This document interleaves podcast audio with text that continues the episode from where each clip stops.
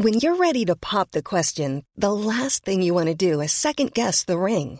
At Bluenile.com, you can design a one of a kind ring with the ease and convenience of shopping online. Choose your diamond and setting. When you find the one, you'll get it delivered right to your door. Go to Bluenile.com and use promo code LISTEN to get $50 off your purchase of $500 or more. That's code LISTEN at Bluenile.com for $50 off your purchase. Bluenile.com code LISTEN. Profesor Roger Barry, climatólogo y uno de los editores del informe del Panel Intergubernamental sobre Cambio Climático que fue galardonado con el Premio Nobel de la Paz. Hola, soy Roger Barry. Estás escuchando a Coffee Break para las últimas noticias sobre ciencia y especialmente sobre climatología.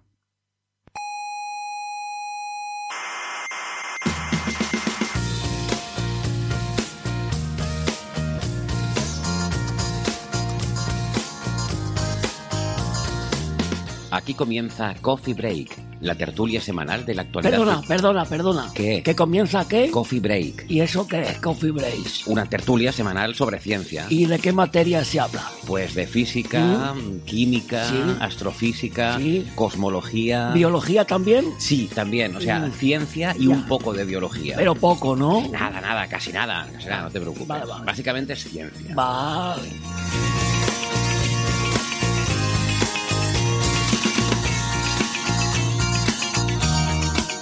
Saludos desde los rigores del verano meridional en 2021. Aunque a lo mejor nos estás escuchando en el futuro y lo que nosotros llamamos verano a ti en realidad te parece fresquito. Sea como fuere, sé bienvenido, sé bienvenida a esta tertulia de cada semana sobre la actualidad de la ciencia. Desde el Salón de Actos del Museo de la Ciencia y el Cosmos de Tenerife les habla Héctor Socas y esto es Coffee Break, Señal y Ruido.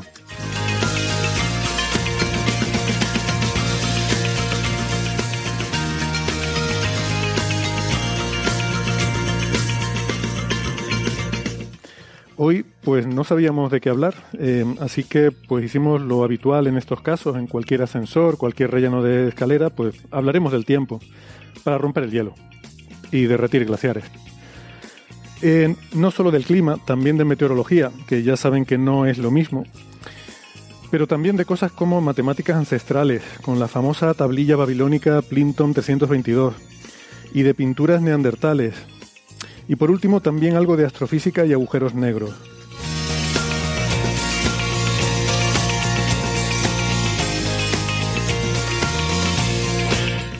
Antes les quiero recordar que además de la radio también nos pueden escuchar en plataformas de internet variadas. Por ejemplo, estamos en Evox, en Spotify, en Google Podcast, en Apple Podcast, en Amazon Music, en TuneIn, la aplicación de Lecton y de Squid. Eh, no dejen de suscribirse, que no les cuesta nada y así no se pierden ningún episodio. Eh, nuestra página web es señalirruido.com y en esa web están todas las referencias de todos los temas que comentamos en cada episodio, por si quieren profundizar en la información que les, eh, nosotros les adelantamos. Y también tienen todos los audios de los episodios anteriores de nuestro programa. Nos pueden seguir en las redes sociales, estamos en, en Facebook, en Twitter y en Instagram. Y en Facebook está el Club de Fans, que recientemente ha llegado a los 5.000 seguidores. Si ustedes se apuntan, pues ya sería alguno más. Así que les animamos. Pueden contactar con nosotros a través de las redes sociales, que es nuestra forma de contacto preferida, o también nos pueden escribir a la dirección de correo oyentes señalirruido.com.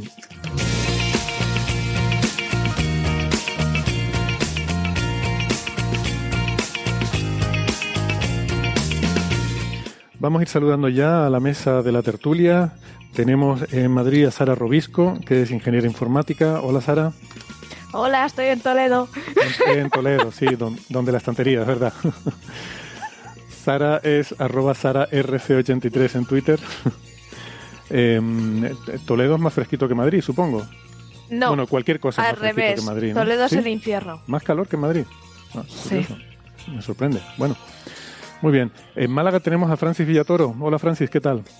Muy bien, aquí estamos en Málaga, pasando calor. Hoy, cuando he pasado la perrita, se acaba uno sudando, ¿eh? Hace, hace calor. Mm, No hace mucha temperatura, pero sí hace sensación térmica por la alta humedad.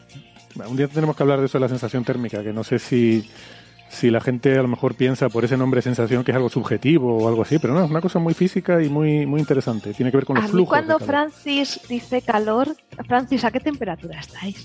No mucho, son como 30 grados, no mucho. Qué envidia me das, que estamos a Pero 40. hay mucha humedad, ¿no? más del 60% habrá de humedad. Mm. Con lo que andas media hora y acabas sudando. Francis es físico, eh, informático, doctor en matemáticas, es profesor en la, universidad, en la Universidad de Málaga y su usuario de Twitter es arroba emulenews. En Alicante tenemos a María Rives. Hola, ¿qué tal María? ¿Cómo estás? Hola, muy bien, con muchísimo calor también, 35 grados yo. Bueno, Y humedad. sí, grados y humedad, lo peor. Eh, María es arroba Neferchiti en Twitter con CH y doble T y terminado en Y, Neferchiti. Es profesora en la Universidad de Alicante, profesora del Centro Superior de Idiomas, es experta en Historia del Arte. Y eh, al otro lado del charco, en Argentina, tenemos a Gastón Giribet en Buenos Aires. Hola Gastón, ¿qué tal? ¿Cómo estás? Hola, a mí me encantaría poder decir que también tengo calor acá, pero no. Eh, estamos a menos de 10 grados y si bien no es mucho frío y si bien a mí me gusta el frío, acá también es muy húmedo y eh, no me pongo bufanda solo para no molestarlos a ustedes. Si Sí. no molestas, Póntela. póntela. Podemos, podemos comentar a nuestros oyentes como anécdota que cuando comenzamos la sesión apareció Gastón con la bufanda y estábamos todos así como un poco, un poco sorprendidos, ¿no? Lo cual mm, me ha llevado un poco a la reflexión. Bueno, primero termino de decir que Gastón es eh, doctor en física y es profesor en la, eh, de física teórica en la Universidad de Buenos Aires. Su Twitter es arroba Gastón Giribet. Y esa reflexión irrelevante que no le interesa a nadie es que con el calor pasa como casi todo, que lo que está mal repartido. O sea, que lo que tenemos es que a lo mejor si nos pusiéramos de acuerdo y lo repartiéramos bien, pues igual eh, tendríamos todos menos problemas. Eh, bueno, saludados a los contertulios, saludo también a los oyentes que están siguiendo el directo, bueno, oyentes y, y videntes en este caso, vidente oyentes, audio videntes, no sé, bueno, María, que vaya pensando una forma de decirlo. Diríamos, antes se Vidente decía- suena a que tienen una bola de cristal y nos ven a través de ella. Ya, pero si invidente es el que no ve, pues ent- entonces entiendo que evidente debe ser el que ve, ¿no? Eh, decir, aunque luego la expresión se usara eh, para referirse a otro tipo de... Muy bien dicho todo, Héctor, siempre. Bien. Me voy a poner un aplauso. Yo tenía un aplauso por aquí. Em, Está el televidente, que ve a, a- a través de la tele, y estará el podcast vidente. El YouTube vidente. hemos inventado un nuevo término. Muy bien. O radio Podcast vidente. vidente. Muy bien, me gusta ese término. Em, ¿Qué estaba diciendo yo? Bueno, pues que, exacto, que, saludamos a los que están siguiendo la retransmisión en directo y, pueden interactuar con nosotros a través del chat.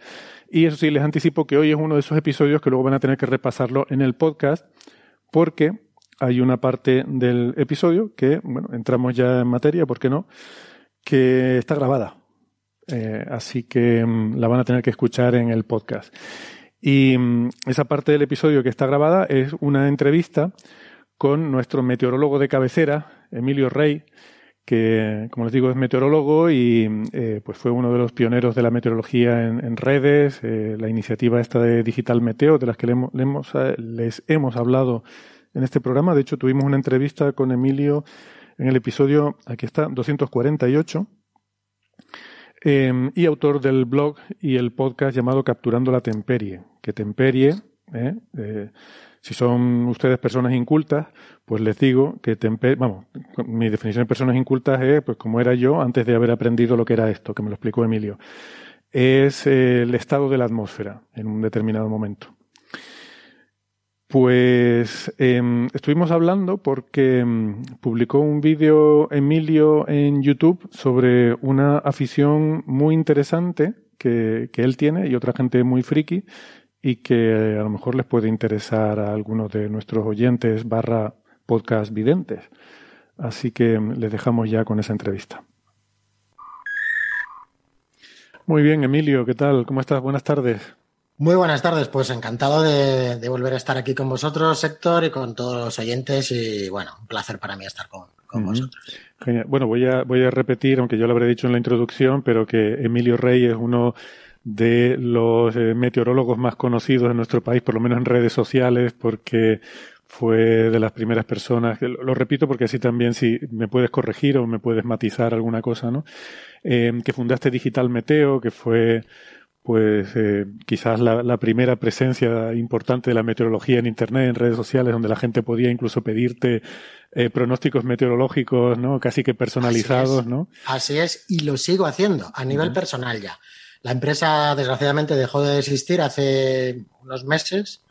Hemos cerrado, hemos cerrado por circunstancias que, bueno, no, no daba mucho de, de, comer, es una pena, pero, pero a nivel personal, de hecho, esta misma semana he seguido dando pronósticos para amigos míos y por internet que se casan, que tienen un evento, así que el tiempo eh, siempre es importante. Y en este tiempo de, de, verano, pues las tormentas a veces pues pueden jugar una mala pasada, así que por supuesto ahí estamos ayudando a, a planificar mejor todo. Sí, porque a veces hay temas incluso de seguridad, ¿no? Que ya comentamos la, la, vez anterior que estuviste en Coffee Break, incluso alguna anécdota muy importante eh, que de bueno de tu trabajo, ¿no? Y de esas eh, de esas previsiones que has hecho y que, que sirvieron, bueno, en ese caso, pues probablemente casi que para una, resolver una situación casi que de vida o muerte, ¿no? Que, pues bueno, casi, efectivamente. Si alguien tiene interés, pues que repase ese episodio que, que les recomendamos, donde tuvimos una conversación amplia con Emilio sobre todos estos temas. Hoy queríamos hablar de otra cosa que, que te vi en un vídeo de YouTube y quería que me explicaras. Y es por lo visto un hobby que tiene gente como tú y otros frikis de la meteorología, que es eh, que eres cazador, pero, pero no cazador de animales salvajes, sino esto es cazar con, con K, cazar. Sí, eso es. Eh, un tipo muy especial de presa, ¿no? ¿Qué, qué, qué presa es la que cazan ustedes? Pues mira, esto, digamos que todo, todo forma parte de, ya sabes que el nombre de mi, de mi blog y de mi podcast es Capturando la Temperie. Perdón, ve, olvidé for, mencionarlo, pero. Forma, pero, pero sí. forma parte, forma parte, digamos, de, de capturar. Y en este caso lo que capturamos o cazamos siempre nos, nos gusta ponerlo con K porque es más radical, ¿no? es como más eh, fuera de... Radical este, con K, claro. Con K, por supuesto. Lo que intentamos eh, cazar en este caso son radiosondas meteorológicas. ¿Qué es esto?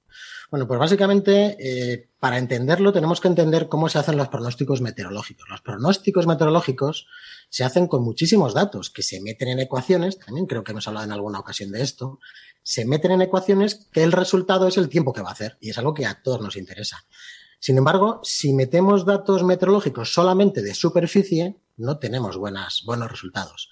Tenemos que saber qué está pasando en la columna atmosférica. Tenemos que hacer un perfil atmosférico de los datos eh, meteorológicos que tenemos ahí. Es decir, presión, altitud, temperatura, humedad, desde la superficie hasta pues la, las capas altas de la atmósfera, básicamente hasta la estratosfera, hasta 25, 30, 35 kilómetros de altura.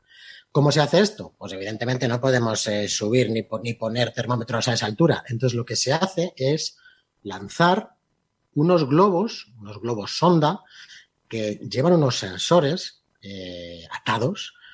Es un globo que se, se hincha de helio y que flota. Y entonces se lanzan el globo va subiendo y según va subiendo, este aparatejo tiene una serie de sensores, tiene una, un GPS que va enviando con un transmisor su posición. De tal manera que se reciben los datos y podemos saber en cada momento por dónde está viajando la sonda, dónde está subiendo y de ahí tenemos pues la, la dirección e intensidad del viento, temperatura, humedad, en fin, va haciendo un perfil atmosférico que sirve para que los modelos eh, meteorológicos obtengan esos datos y sus resultados, que básicamente es el tiempo que va a hacer, pues sea mucho mejor. Pero ¿qué pasa? Déjame, si no te importa, meter aquí la base de la física eh, para explicar que es que la, la meteorología está basada en, en, las ecuaciones que son bien conocidas de fluidos, de, de, de los movimientos de aire, a través, bueno, pues en base a su temperatura, eh, la humedad, todo eso influye, todo eso más o menos, las ecuaciones son bien conocidas, pero el problema es que para un caso práctico, para poder hacer una previsión, tú necesitas tener los datos que corresponden a todo eso, ¿no? Y tú necesitas los datos en tres dimensiones, o sea, necesitas saberlo en todos los puntos del espacio, en todo instante de tiempo. O sea, realmente para poder resolver bien las ecuaciones y poder eh, hacer la predicción cuando yo quiera, tendría que conocer exactamente con muy alta precisión todo la temperatura, la humedad, todos los datos en todos los puntos del espacio y, y eh, en todos los instantes de tiempo. Pero como eso es imposible, porque nosotros imposible. solo podemos medir en unos sitios, digamos, discretos, es lo que se dice, ¿no? Unos sitios puntuales, pues eso hace que nuestra solución sea aproximada. Y tan discretos, porque tenemos en España unos 7, 8 puntos solamente en, en nuestro país. En otros países hay más, porque esto se hace además de pero manera... espera, 7 8 puntos, ¿a qué te refieres? ¿Donde se lanzan estas sondas? Eso o- es. Vale, pero, pero también Eso se es. meten datos en estos modelos de todas las estaciones meteorológicas que hay por todo el país, ¿no? Pero esas estaciones solamente miden a nivel de superficie. Ah, a nivel de superficie, sí, sí, exactamente. a nivel de superficie. O sea, que tenemos la- datos limitados y eso hace que sea aproximada la predicción y que por eso solo podamos predecir con un cierto... Si tuviéramos más datos y más precisos, podríamos predecir con más antelación o con más fiabilidad, Eso ¿no? es. Podríamos hacer pronósticos mejores y además a, más tiempo. Porque si tomamos datos en un instante, la previsión es buena para las siguientes horas. Pero por eso a los dos, tres, cuatro días esos pronósticos ya no son tan buenos. Mm. Porque las condiciones atmosféricas han cambiado. Claro. Por eso se lanzan dos veces al día. En España desde 7, 8 puntos. En Madrid, en La Coruña, en Santiago, en Santander, en Barcelona. Hay, hay 7, 8 puntos en la página de la MED están identificados desde donde se lanzan dos veces al día, a las eh, 11 y a las 23 UTC. O sea, y además no sé si esto es simultáneo tenemos- en todos los lugares del, mundo. A eso quería ir. O sea, tenemos los datos de superficie, que eso sí que hay muchísimos, pero datos en, al- en, en altura solo tenemos en estos 7 o 8 sitios desde donde se lanzan sondas. Y se es. lanzan dos veces al día, todos los días, a la misma hora. A la misma hora. Y ahora me estás diciendo que en todo el mundo es igual. Es simultáneo, porque así los pronósticos, los modelos, los superordenadores que tienen que ejecutar estas ecuaciones tienen los datos simultáneos y a la vez, para que las ecuaciones, digamos, tengan sentido. Y esos pronósticos, por eso al final decimos, en el pronóstico de la salida del modelo europeo de las 6 UTC, que es con sondeos, los resultados de la ecuación dicen que va a llover en este sitio. Luego, eh, los modelos eh, se corren cuatro veces al día. Hay cuatro, cuatro veces que se ejecutan para conseguir ecuaciones, resultados. Pero no todos usan datos de sondeos, sino que usan otros datos aproximados, con lo cual es curioso porque las salidas de estos sondeos, de, de estos pronósticos, no son tan buenas como las que de verdad usan datos reales de sondeos. Entonces, se calcula que hay entre 900 mil puntos en todo el planeta donde dos veces al día se lanzan estos globos sonda con estos sensores, se van eh, adquiriendo esos datos y esos datos sirven para hacer las ecuaciones. En España Pero esto, esto me parece maravilloso. O sea, en todo el mundo nos hemos puesto de acuerdo De acuerdo. Para un montón de países diferentes, con en fin, se han puesto de acuerdo para dos veces al día, a la misma hora, lanzar sus ondas meteorológicas, que esas ondas suban, recojan datos, luego esos datos supongo que se comparten entre todos, para eh, en estos superordenadores se, se meten la batidora todos los datos de todo el mundo y de ahí se saca el modelo de mm, meteorológico es. global. Digamos que todos los, todos los, todas las agencias de meteorología a nivel eh, global, pues más o menos se coordinan para que la ingesta sea simultánea. Es verdad que hay algunos que lanzan algunas ondas extras. Por ejemplo, aquí en España los miércoles se lanza una sonda que lleva un sensor extra de ozono, para medir ozono. Y es una sonda además mucho más cara, que ahora hablaremos de ella, ¿no? Porque claro, esto tiene un precio. Y la sonda, cuando llega a, según el globo sonda sube, cuando está a 25, 30, 30 y tantos kilómetros, como hay mucha menos presión atmosférica, el globo sonda de helio se va hinchando cada vez más hasta llega un momento que explota. Y empieza a caer, como es normal, por gravedad. En ese momento lo normal es que ya la sonda deje de transmitir. Los datos ya los tenemos, ya tenemos hecho el perfil vertical de la atmósfera y los datos ya no nos sirven para nada. Hay veces que sí, que siguen eh, enviando, las sondas siguen enviando datos, pero realmente ya no, por ejemplo, en España la EMET, la mayor parte de las veces ya esos datos no los usa. Ya tiene todos los datos que tenía, pero aquí empieza la parte divertida, ¿no? Hasta aquí está la ciencia. Ahora la sonda cae. Y la sonda cae según los vientos que por donde el sitio va pasando. Y evidentemente eh, cae al suelo. Si hacemos una pequeña cuenta, si tenemos 7, 8 puntos de lanzamiento en España, dos veces al día, por 365 días al año, nos caen encima unas 5.000 sondas al año. Solo en España. Solo en España. ajá. Solo en España, ¿Y esto se suelen lanzar de sitios así remotos y despoblados o, o hay algunas No, no, que se no, lanzan? por ejemplo, aquí en el sitio de, de lanzamiento en Madrid está al lado del aeropuerto de Barajas. Es unos terrenos cedidos por AENA, eh, en el pueblo de, de Barajas, y en cada sitio suele ser, suele ser cercano a un aeropuerto. que es un sitio despejado, que además coordinan con, eh, con, digamos, con la parte de operaciones de los aeropuertos que no interfieran, es bastante difícil, pero suelen ser en los aeropuertos donde se lanzan, no son sitios muy, o sea, no son sitios que están muy, muy escondidos. Pero claro, ¿dónde caen? Nadie lo sabe.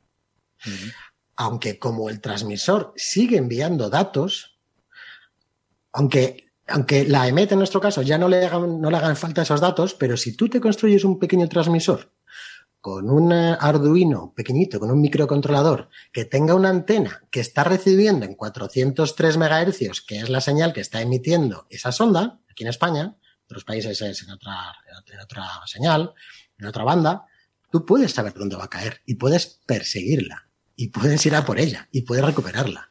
Y esto es un poco lo que significa cazar una sonda, es tener una previsión, que hay páginas que te hacen de dónde, por dónde está transitando la sonda en su caída y más o menos situarte por la zona que va a caer y si puedes seguirla en directo, pues ir a por ella. Es muy complicado eh, perseguirla. Yo he salido cinco veces, eh, cinco veces he, salido de caza. Solamente una de ellas he, podido conseguirla, que es este vídeo que pude subir a YouTube y ahí está un poco también la explicación, ¿no? También está la sonda en particular que, que al final cacé, porque el vídeo, ese día no tuve suerte de capturarla, de cazarla, pero sí que en el vídeo pues puse la sonda y además hice un pequeño unboxing de la, sonda rompiendo la caja donde va, que es una caja de esta de corcho blanco para que estén protegidos los sensores. Y en fin, eh, la verdad es que es algo bastante curioso de ver, ¿no? Y luego pues puedes usarla para tus cositas, tus cacharreos. Puedes volver a alimentarla. Esto lleva unas pilas. Puedes meterle otras pilas. Puedes mm, comprarte otro globo y lanzarla tú para hacer tus propias mediciones es algo que es mmm, curioso, pero digamos es, es, importante saberlo. Yo creo que es interesante saber que los pronósticos meteorológicos sin estas sondas serían mucho peores. Uh -huh. Que al final, si un día vas por la, por la calle y te encuentras una cosa de estas, pues que no es nada que nos están lanzando los marcianos, ¿no? Que es algo que, que se puede recuperar y que, y que ya te digo, que haciendo un cálculo así por lo alto, 5.000 sondas de estos con sus correspondientes globos uh -huh. y sus correspondientes paracaídas que tienen, caen en nuestro país al año. Esto, y esto, o sea, ir a, a, cazar este tipo de objetos y de dispositivos no representa, digamos, un robo ni piratería, aunque se escriba con K. Porque Absolutamente, porque mm, esto la, ellos, ellos las dan por perdidas, ¿no? Las dan por perdidas. No tienen ningún plan de capturarlas, de ir a por ellas y reutilizarlas, aunque el coste, eh, yo estimo que el coste de todo esto debe estar entre, entre alrededor de unos 200, 250 euros cada lanzamiento. Claro pero el ir a recuperarla sería un coste superior. Creo, pero esto estoy hablando de memoria, que estas ondas que se lanzan aquí en España los miércoles y que tienen un sensor de ozono, que es mucho más caro, creo que si consigues una de estas y la llevas a la EMET, creo que te dan una recompensa de 50 euros o algo así, o, o, por lo menos así eran antes. No sé si esto sigue, sigue siendo. Esto sería, sería como un premio mayor, ¿no? Como una caza mayor. Por eso los miércoles es más interesante salir de caza porque tu recompensa es una sonda con sensor de ozono. Y este es un sensor que, hombre, que mola, ¿no? O sea, que, que, digamos que esto lo pondrías en tu salón, ¿no? Como recuadrado, como caza mayor. Sí, sí, como el que pone la cabeza del ciervo, tú pones sondas de estas, ¿no? Con el sensor una, de ozono, ¿no? Una, una Baisala, que es la, la marca de las sondas, una Baisala SGP41 con sonda de ozono. Eso es lo mejor. Pero las otras no. O sea, si tú vas a la EMET y le dices, mire, que he encontrado esto en nada, descampado, pues, te dicen, buena, de hecho, quédeselo. Nada te dice quédeselo para sus cosas o lo vaya o lo tire en un punto limpio, eso sí, no lo tires a la basura, tirarlo en un punto limpio, tiene pilas, unas pilas de litio, en fin, hay que ser un poco respetuoso con el medio ambiente en este sentido. Yo en mi caso la tengo en casa, me he comprado un pequeño programador y estoy jugando con ella. Eh, mm porque, porque además estas ondas, eh, los datos que emiten están codificados, también puedes jugar a decodificarlos, hay un software por ahí que puedes bajarte, en fin, da mucho juego. ¿no? Da mucho juego, claro. Y, y, es algo que realmente, pues, a los amantes, a los que nos gusta la meteorología, entender esto, yo siempre lo había oído, ¿no? Bueno, se lanza una sonda y yo decía, pero esto caerá, ¿no? Pues efectivamente, cae. Cae y, y hay, en Estados Unidos hay mucha gente persiguiéndola, hay muchos vídeos de gente en directo transmitiendo cuando se van a cazar una sonda y realmente es una pequeña aventura, porque acabas por sitios bastante complicados eh, y acabas eh, pues teniendo que tener cuidado con dónde te metes, ¿no? Porque puede haber animales, puede haber toros. Pues yo, yo el otro día pues acabé con hablando con un cazador que estaba cazando conejos de verdad, cazando de verdad. Y el tío me miraba como diciendo, pero tú qué haces aquí? ¿Qué, qué estás haciendo con este aparatejo que tienes una antena? Yo iba con un chaleco de estos, el chaleco del coche naranja, me lo pongo para que vean que, en fin, que no Que no quiero un robar conejo. nada, que no... Entonces, es curioso, ¿no? Y no lo terminado. usted, soy fluorescente y no tengo orejas largas. No, Exacto. Entonces tienes que ir bien, en fin, prever, ¿no? Dónde vas a Mm. estudiar por dónde, por dónde va a caer la sonda y, y prepararte bien, ¿no? Llevarte agua, llevarte comida. Puedes estar dos, tres, cuatro horas, pues por sitios que no están, no, no, no están urbanizados, es, es mitad del campo. Eh, evidentemente, pues no meterte en sitios que sean privados. Eh, siempre tener cuidado, ¿no? Siempre Mm. tener cuidado con esto. Es una pequeña aventura y la verdad es que mm, mola, mola, mola bastante. Pues la verdad que es curioso. Yo me sorprendió todo esto cuando vi tu vídeo. Primero, el hecho de que estas sondas se lancen tantísimas. No tenía ni idea de que todos los días, dos veces al día, eh, en un país como España y muchos otros países se lanzan estas sondas. Segundo, el hecho de que existía esta coordinación internacional para producir modelos globales y optimizar la información que se obtiene de forma que sea lo más útil posible. Y luego que existía este hobby que me parece maravilloso de ir a recuperar estas sondas, ¿no? Eh, Bueno, yo lo del hobby no sé si hay mucha gente en España que se dedique a esto, la verdad. No, no sé, esto es bastante friki. Sí que es hay muy gente- friki esto, es muy friki. Es muy friki, sí, es muy friki. Sí que hay gente que cuando yo lo he puesto por ahí por Twitter, en mi cuenta de Twitter, pues me han dicho que sí, que también han, han salido, pero vamos, una, dos personas como mucho que yo conozca se han embarcado en este tipo de hobby, ¿no? Pero sí que en tu casa lo puedes hacer y hay páginas que ya os pasaré para que la, las pongamos por ahí en los, en los comentarios. Sí, te donde decir se puede la- ver desde casa. En las referencias, en las Claro, referencias del episodio. Lo pondremos, sí, porque, porque desde tu casa lo puedes ver y, y aunque no salgas a por ellas, pero puedes seguir en tiempo real por dónde está pasando. Ujú. Por dónde está pasando y la Desde altura luego. que tiene, la temperatura, todo eso lo puedes ver en tiempo real desde tu ordenador. Y Por eso lo menos. está muy bien. Claro, la gente que viva otra cosa es que te salgas al campo a capturarla, ¿no? Pero Claro, claro. Sí, pero no, la gente que viva cerca de estos sitios, de estas siete u ocho localizaciones desde donde se envían sondas, pues seguramente se les será divertido ver eh, en Pues tiempo sí. real por dónde van las sondas, ¿no? de hecho, no solamente cercanos a los lugares de lanzamiento, sino más bien cercanos a los lugares de aterrizaje. Por ejemplo, cuando se lanza una sonda desde Madrid a, la- a las 11 UTC, más o menos a la una de la tarde, ahora tenemos más dos en el UTC, pues esta sonda, eh, un recorrido muy típico, porque los vientos dominantes son de ese tipo, son vientos dominantes del suroeste que la llevan al nordeste. Entonces, la gente de en Sigüenza, por ejemplo, en pueblos en, en- en zonas de, de Zaragoza o en zonas de Cuenca, pues por allí suelen aterrizar muchas. Entonces, no tienes por qué estar en, en el sitio. De hecho, para cazarlas es mejor no estar en el sitio de lanzamiento, Mm. porque la sonda sube y aterriza a lo mejor a 150, 200, 300 kilómetros de distancia. Mm, Eh, con lo cual, a veces te puede aterrizar en tu pueblo en mitad de Cuenca, mm, mm, Claro. Que es donde acabo yo a veces cuando las cazo. Buscándolas, ¿no? Sí. Aquí en Canarias seguramente acabarían en medio del mar, o sea que no, o, o Pues sería seguramente, seguramente. seguramente habría que combinar hobbies eh, Sí, entre muchas de ellas acaban en el mar y náuticas. esas, esas son más complicadas, sí, porque una vez que caen, pues se hunden y ya no, no Sí, las sí. puedes recuperar, claro.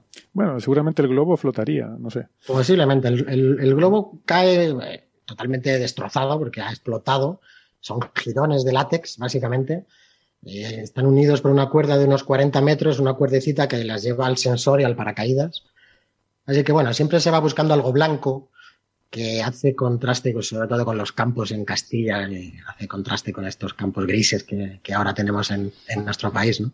Así que son bastante fáciles de, de, localizar. Y ahora eh, tengo un compañero nuevo que creo que me va a ayudar en estas tareas, que es un dron. Ah, He decidido comprarme un dron porque de esta manera voy cerca del sitio, lanzo el dron hacia arriba y me permite más o menos investigar en la zona en un kilómetro a la redonda, con lo cual yo espero que me ayude a recuperar más ondas a partir de ahora. qué bueno, qué útiles están volviendo estos cacharros, la verdad que valen Pues para sí. todo.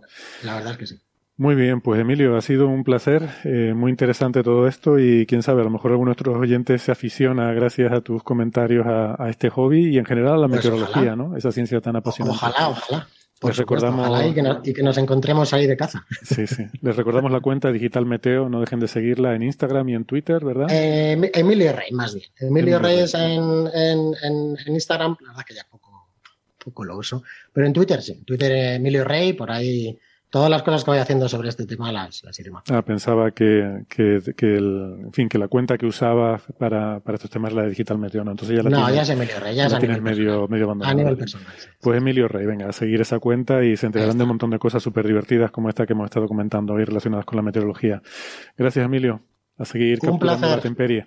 Un placer, un placer, Héctor. Un saludo a todos. Hasta luego.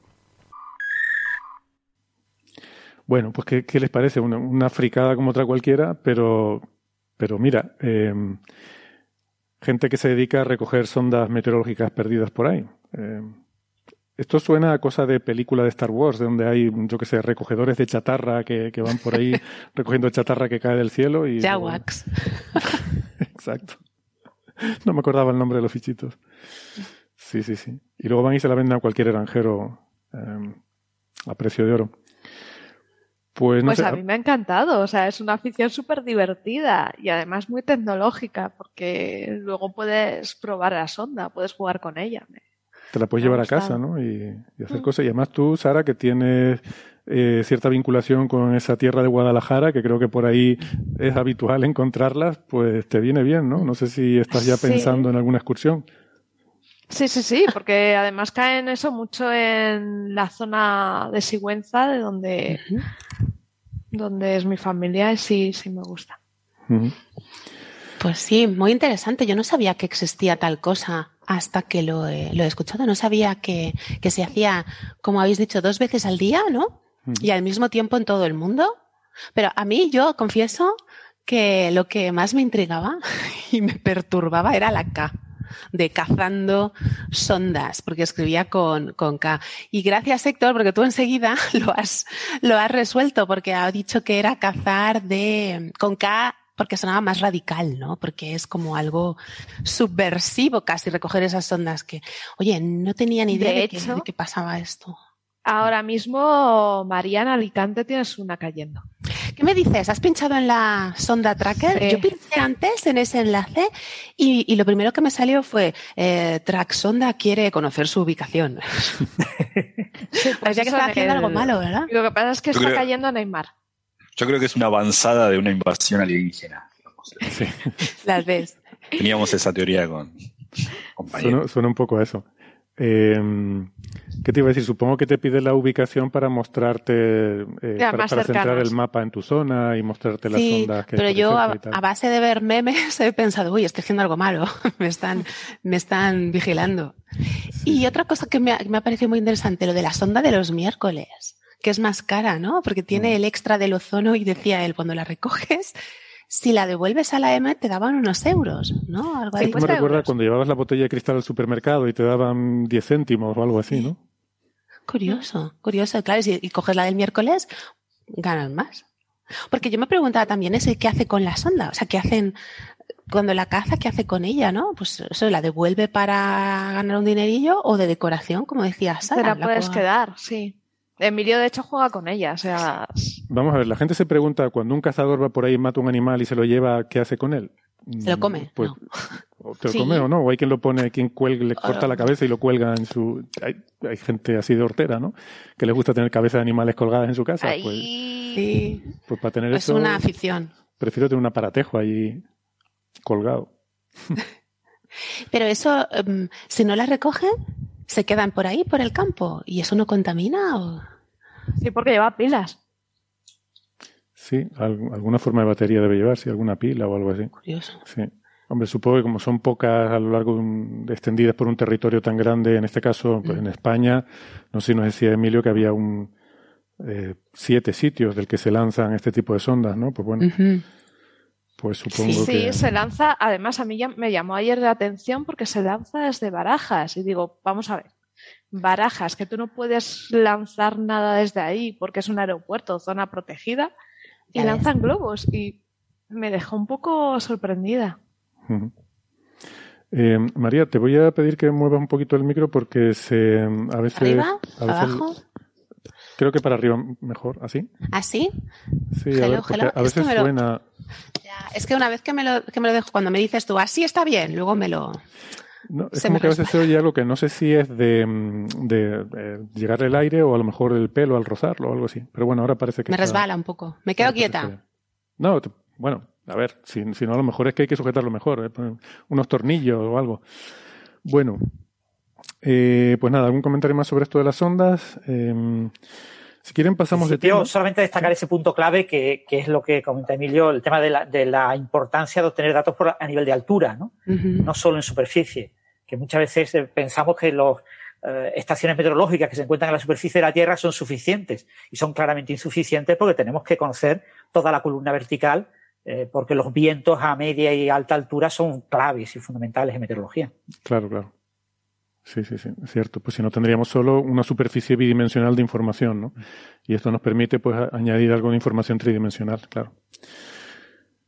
Bien, pues, pues esto es la parte de meteorología de hoy, que es, al final es una ciencia que es curioso, ¿no? Porque es como que la, física subyacente es como muy, muy bien conocida, eh, son las ecuaciones que son, que se meten en un superordenador y, y se machacan los datos. El problema es que las muestras de datos que tenemos, pues, son, eh, bueno, son las que son, ¿no? Tenemos eh, toma de datos en determinados puntos de la superficie que están limitados por la distribución geográfica porque hay desiertos, hay océanos, etcétera, donde no tenemos tanta información, y luego también pues nos cuesta tener información en, altitud, ¿no? Así que los datos que podemos meter en el modelo mm, para resolver esas ecuaciones pues son limitados y, y por eso nuestros pronósticos son también limitados, ¿no? Y esto ya se podría hilar con el tema de del determinismo y el efecto mariposa y todas estas cosas, ¿no? Y esa, esa cuestión en física de que siempre, como tú no tienes un conocimiento perfecto de las condiciones iniciales, pues tampoco puedes predecir con, con mucha antelación lo que va a ocurrir en un futuro y este tipo de cosas. Pero. Mm, en, meteorología, que es donde nació el tema del efecto mariposa, se estima que son del orden de dos semanas. El tiempo. Hay una cosa que se llaman eh, eh, variables, eh, coeficientes de Lyapunov, ¿cómo se llaman? Eh, exponentes, exponentes de Lyapunov, eh, que son, cuando son positivos, significa que eh, dos condiciones iniciales muy próximas acaban divergiendo en un, un, cierto tiempo. Claro, el coeficiente es positivo, pero muy pequeño, con lo que echan mucho tiempo en diverger. No divergen en escala de segundos o minutos, sino que divergen en escala de días. Pero la divergencia siempre está ahí. Entonces, incluso conociendo las soluciones eh, en la condición inicial, en un momento determinado de toda la columna de, de la atmósfera, temperatura del suelo, temperatura del océano, etcétera, eh, con absoluta precisión, se estima que en unos 15 días eh, crecerá esa divergencia respecto a lo que sería puramente pues los errores numéricos de meterlo en un ordenador, etcétera. Mm. Entonces, eh, el, la meteorología es impredecible eh, de facto. Lo que pasa es que por fortuna tienes una ventana en la que puedes hacer un cierto tipo de predicción. ¿no? Por encima de siete días tienes que utilizar modelos de, de promedio, ensemble, eh, eh trabajas con conjuntos de soluciones iniciales ligeramente perturbadas y, y ese, eh, haces un modelo estadístico de cómo evoluciona eh, esa, ese, ese, ensamble, ese conjunto de, de condiciones iniciales arbitrarias y eso te da una cierta idea cuando hay ciertos patrones que se repiten, de que esos patrones sí son más confiables por supuesto, cuando hay mucha dispersión, eh, no puedes confiar nada. La metodología es un campo eh, muy importante en el tema de los ordenadores porque es el primer campo civil que se atacó en la década de los 1940. Fue el propio von Neumann el que eh, implementó las primeras ecuaciones de, los fluidos para la atmósfera, para predecir el tiempo meteorológico, porque eso ya tuvo interés a nivel militar, pero bueno, fue aplicación civil. los primeros análisis meteorológicos de, creo que, creo que se llamaba Wilkinson, me parece que, pero no me hagáis mucho caso. El primer, o, o Richardson, Richardson, perdón, Richardson, eh, fueron a mano. Entonces él hacía, simulaba las ecuaciones a mano eh, alrededor del año 1910 y 1911. Y claro, um, imaginaros lo que son resolver unas ecuaciones terriblemente complicadas eh, a mano para hacer predicciones y claro, sus predicciones fallaban una barbaridad. ¿no? Las primeras predicciones que empezaron a ser un poquito fiables y que dieron la sensación de que podría algún día predecirse el tiempo meteorológico son de la llegada de los ordenadores entre 1947 y 1950. Eso que has dicho sobre los ensembles de, de, modelos y de ver los patrones que aparecen de, de, con más probabilidad y demás, eh, recuerda mucho también que, al fin y al cabo te pasa algo muy similar eh, con las simulaciones numéricas de, de N cuerpos gravitatorias, por ejemplo, cuando simula mm, trayectorias de asteroides en el sistema solar, o, o, el Tesla, quieres ver dónde va a acabar el, el, Tesla de Elon Musk, dónde va a acabar cayendo, ¿no? Dentro de muchos millones de años, pues se hacen muchas simulaciones, se hacen miles de simulaciones diferentes donde varías un poquito dentro de las incertidumbres las posiciones de todos los objetos involucrados y vas viendo mmm, dónde acaba. Y bueno, pues el 80% de las simulaciones acaba pasándole esto. Pues entonces entiendo que el 80% de probabilidad es que acabe ocurriendo esto. Y, y así es como, como funciona mm. el tema. En meteorología funciona muy bien, porque todos recordamos lo que tenemos ya cierta edad de que hace 30 años el hombre del tiempo en la tele fallaba una barbaridad, fallaba más que una escopeta, no sé cómo se dice. Eh, una pero... escopeta de feria. Exactamente. Pero hoy en día no, hoy en día son predicciones muy, muy fiables a tres días, incluso a cinco días eh, eh, son muy, muy razonables los resultados, incluso en microclimas locales, en microclima de Eso. Málaga es muy difícil de, de, estimar. Eso te iba a decir que depende mucho de dónde vivas, ¿no? No es lo mismo vivir en una esplanada que vivir en sitios donde hay montañas cerca y demás, y hay mm. microclimas y hay son, son, zonas inestables que son mucho más difíciles de predecir, claro. Claro, y que en la predicción del tiempo tú predices, eh, el hombre del tiempo tiene cinco minutos para hablar de toda España, no va a hablar específicamente de, de tu, tu, barrio casa, ¿no? y de tu casa, ¿no? Eh, sí, sí. Sí, pero aún así quiere decir que hay sitios donde es más incierta la predicción y sí. sitios donde es más, eh, vamos, que, que, puedes tener una mayor fiabilidad. Si vivís bueno. en Madrid, en la zona de Madrid, Emilio Rey tiene una aplicación que es maravillosa, a mí me encanta, sí. que se llama Tu Meteo 2. Y mm. merece la pena porque te dice el tiempo y tú dirás, pero si hay muchas aplicaciones de tiempo, sí, pero ni, nadie te dice el tiempo de esa manera tan simpática como te dice él, ¿no? En plan, ponte una rebequita que va a refrescar, no tiendas que va a llover. Es muy, muy simpática la aplicación. Está bien. Bueno, siguiente tema. Eh, me había dicho María que mm, quería hablar de la tablilla de Plinton y yo le dije, pues habla lo que quiera, a mí, a mí Plinton, eh, lo que te dé la gana. Porque... Eh, a mí es que Plinton me suena, ¿os acordáis cuando ibais al sí. cole del Plinton? Aquel el Plinton, que... ¿no? Esa especie de potro que había que saltar. Había que saltar, que siempre te la dabas. Te quedabas ahí. Empotrado, ¿no? De ahí viene el, Efectivamente. De ahí viene el nombre. Exactamente. Pues este es un tema, ¿no? Es una, una tablilla babilónica eh, que eh, pertenecía a Plinton, supongo que por eso se llama así. Sí. Y que um, la comentamos en el episodio 127, eh, pero ahora parece que hay, hay novedades, ¿no? Sobre la información que hay en esta tablilla, que puede ser una de las primeras representaciones de, de la historia de conocimientos geométricos, ¿no? Así es. En, en, cuanto a conocimientos geométricos y matemáticas, me vais a tener que ayudar vosotros. ¿eh? Pero quería comentar esto porque acaba de salir un artículo ahora, este mes de agosto, de un profesor de una universidad de Australia. Se llama Daniel Mansfield, creo. Entonces, eh, la, la tablilla Plimpton es Plimpton 322. Se llama Plimpton por, porque la compró un señor a principios de, del siglo XX. La compró, pues, no se sabe de qué manera quizás en el mercado negro de antigüedades, pero él la donó al museo en el que está actualmente. ¿Qué museo es? No es el británico, espera, que lo tengo aquí apuntado. Pero oh. se llama, se llama Plinton 322, o sea que hay otras 321 anteriores. No, son objetos que este hombre era un coleccionista, son objetos que él donó al museo, pero es que no recuerdo, no sé qué museo es ahora mismo. Colombia, Colombia o sea, Columbia, de, en Estados Unidos. La donó él en 1936. Mira, una fecha que era para acordarse. Es que tengo siempre un problema con las fechas. Entonces se llama así porque es el número en el catálogo de objetos que este hombre donó al museo. Y hablamos una vez aquí con Francis, o yo creo que lo, que lo grabé y no estaba, porque eh, la Plimpton tiene tiene 15, 15 columnas y cuatro filas, si no me equivoco, pero está rota en la parte izquierda, entonces, que es parte de una lista más grande. Y se trata precisamente esto, de una lista de ternas pitagóricas, que siempre se dice es el teorema de Pitágoras dos mil años antes, pero es que no es una fórmula, no es un teorema, sino que es una lista de las eh, operaciones que funcionan, por así decirlo. ¿Por qué? El sistema, esto sí que hablamos de, ello, el sistema numérico babilonio es, bueno, y sumerio, sexagesimal, es de base 60. Y para lo que, lo que la tablilla te explica es cómo calcular triángulos, pero no los ángulos, sino los, los lados de los rectángulos. Y eh, esto lo, podéis explicar vosotros mejor. El triángulo tiene que ser de lados eh, 3 y 4 y luego la diagonal 5. El problema es el 5, nada de rimas que estáis pensando, porque es difícil con este sistema de base 60, pues trabajar con números primos mayores de 5. Entonces, la, la Plimpton es una lista de esas ternas que sí funcionan. Y tradicionalmente se había considerado como un ejercicio escolar, o sea, como un manual para aprendérselo, porque es una lista de, de las operaciones que funcionan.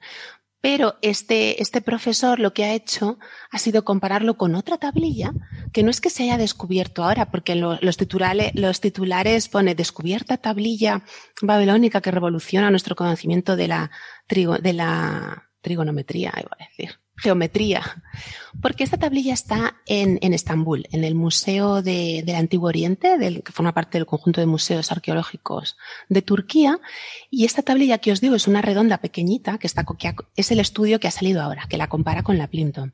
Se llama SI 247, SI porque viene de Sipar, que es una ciudad de Mesopotamia, una ciudad muy importante, y ahora os voy a contar por qué. Es una ciudad muy importante, está al sur de, Bagdad, a unos 20 kilómetros al sur de Bagdad, donde se juntan el Tigris y el Éufrates. Queda muy romántico, ¿no? Cariño, te voy a llevar a nuestro nidito de amor, donde se juntan el Tigris y el Éufrates. Y esta podría ser peor, podría ser cariño, mm, te vas a caer al Tigris. ya sé por dónde va. Bueno, entonces en esta ciudad eh, esta ciudad era un importante centro comercial, Sipar, la de la, nueva tablilla que está comparando. Era un centro, un lugar estratégico muy importante, cruce de caminos y además un centro religioso. Ya sabéis que la religión pues dominaba la administración porque tenía dos templos, uno del dios del sol, Shamash, el Utu sumerio, y otro a una diosa llamada Anunitu, que era una, una herencia de Inanna, diosa de la fertilidad y los nacimientos. ¿Y por qué os cuento este rollo? Porque el dios del sol, precisamente al que está dedicado este templo, se consideraba un dios de justicia y se le invocaba como árbitro de los conflictos en las transacciones comerciales, en, en, las económicas. Entonces, esta tablilla que os digo redonda, la SI, la SI de SIPAR, es un, un tratado sobre un conflicto sobre la linde de unos terrenos, es sobre unas palmeras datileras, ¿vale? Parece muy prosaico, eh, en la frontera entre dos terrenos que pertenecían uno a cada, a cada persona. Había unas palmeras datileras y el conflicto era a quién pertenecían, porque uno decía están en mi parte y otros decían que no, que están en, en la mía. Algo muy, muy actual. Y en esa tablilla se utilizan esas mismas ternas pitagóricas para calcular los rectángulos. Y este profesor lo que ha hecho ha sido comparar las dos, porque esta SI 427 es anterior a la Plimpton. Y lo que ha hecho ha sido compararlas y decir, él concluye que el interés o el uso de esta tablilla no era como mm, una actividad escolar, un ejercicio escolar, sino eh, para, como una plantilla para medir los terrenos, precisamente para dividir terrenos para los planos de las casas y sobre todo para resolver los conflictos de las lindes. Porque hay otras, hay otras tablillas en el mismo museo. Hay una muy famosa, y es famosa porque eh, consigna el conflicto por un terreno entre un terrateniente, un hombre que aparece en varias tablillas, y una mujer. Una mujer de clase alta, rica, que tenía propiedades y decía, perdona, este terreno es mío, me lo estás quitando. Y, claro, la lista, eso es lo que digo yo que yo no entiendo ahí, dice que solo están las ternas que funcionan porque eh, es difícil calcular con cinco en un sistema sexagesimal, pero yo ahí lo dejo. Pero tenían que ser enteros esos números que aparecen. Eh, supongo que son aproximaciones de, de las longitudes de los lados a números enteros que cumplan el teorema de Pitágoras o algo así, ¿no? Eh, propuesto como una compilación de, datos en vez de una fórmula, porque a lo mejor no conocían la fórmula, pero... No, eso es, no conocían la fórmula, o sea, no había una fórmula para calcular cualquier eh, cantidad de, estos triángulos o rectángulos, sino que eran eso que has dicho tú, unas aproximaciones, eran unas operaciones que funcionaban y era como una plantilla, como un Excel de si tienes que medir este terreno y este mide tanto, pues usa esta fórmula. Esto sería como las tablas de logaritmo que se usaban antes, ¿no? Estas cosas, que una, una tabla en la que había apuntado un montón de resultados y antes de que hubiera calculadora, ¿no? Y tú ibas ahí, mirabas en la tabla. A ver, yo, yo no me acuerdo de eso, ¿eh? eso, es muy, muy anterior a mi época, ¿eh? que no esté nadie pensando. Fíjate yo. Yo me estaba acordando de las tablas de las derivadas. Las que todos hemos usado, ¿no? Para saber que la derivada de una cosa vale otra. Yo no, porque yo soy de latín y griego, perdonadme. Mm. Pero sí eran fórmulas, ¿no? Pero, pero supongo, supongo que es, es natural ese, ese, tránsito, ¿no? Pensaba también en el triángulo de Pascal para luego resolver problemas que hoy de combinatoria que nos parecen triviales. Creo que es medio eh, casi natural pensar que es así. Eh, que primero uno hace. ¿Cuántas veces uno quiere hacer una fórmula eh, trabajando y, empieza con cuatro casos particulares? Bueno, esa filogénesis y ontogénesis del pensamiento científico, uno lo hace en casa y también debe ser la forma en la que la humanidad encuentra. ¿no? Primero hace tablitas, luego parece natural. Sí, bueno, y supongo que, claro, lo que desconocemos es la manera exacta en la que obtenía los valores para la tabla, pero supongo que sería, sería a base, yo qué sé, con cuerdas, construías el triángulo y, con una cuerda, con una serie de nudos, tratabas de ver eh, las fracciones, ¿no? Eh, aquí lo que aparece en esta tabla son eh, valores en, en sexa, los números son de en base 60 y tienen hasta tres dígitos. Entonces tú tienes un dígito entre 0 y 59 eh, y los dígitos se escribían con un símbolo para el 10 y un símbolo para el 1. Entonces el número 13 era el símbolo 10, 1, 1, 1. Y el símbolo 55, pues eran 5 símbolos 10 y, 5 símbolos 1. ¿no? Entonces, claro, eso dificulta mucho la escritura de, los números. Entonces se ponían los números eh, en, notación posicional, como la notación moderna, actual, base 10. Tú tienes tres números, un primer número en, eh, en base 60, un segundo número y un tercer número y el, eh, por lo que cuentan en el artículo, en función del contexto, tú ponías el punto decimal. Entonces, el número era eh, o, cientos, o decenas, o unidades, o cero punto, o décimas, o centésimas, en función del contexto.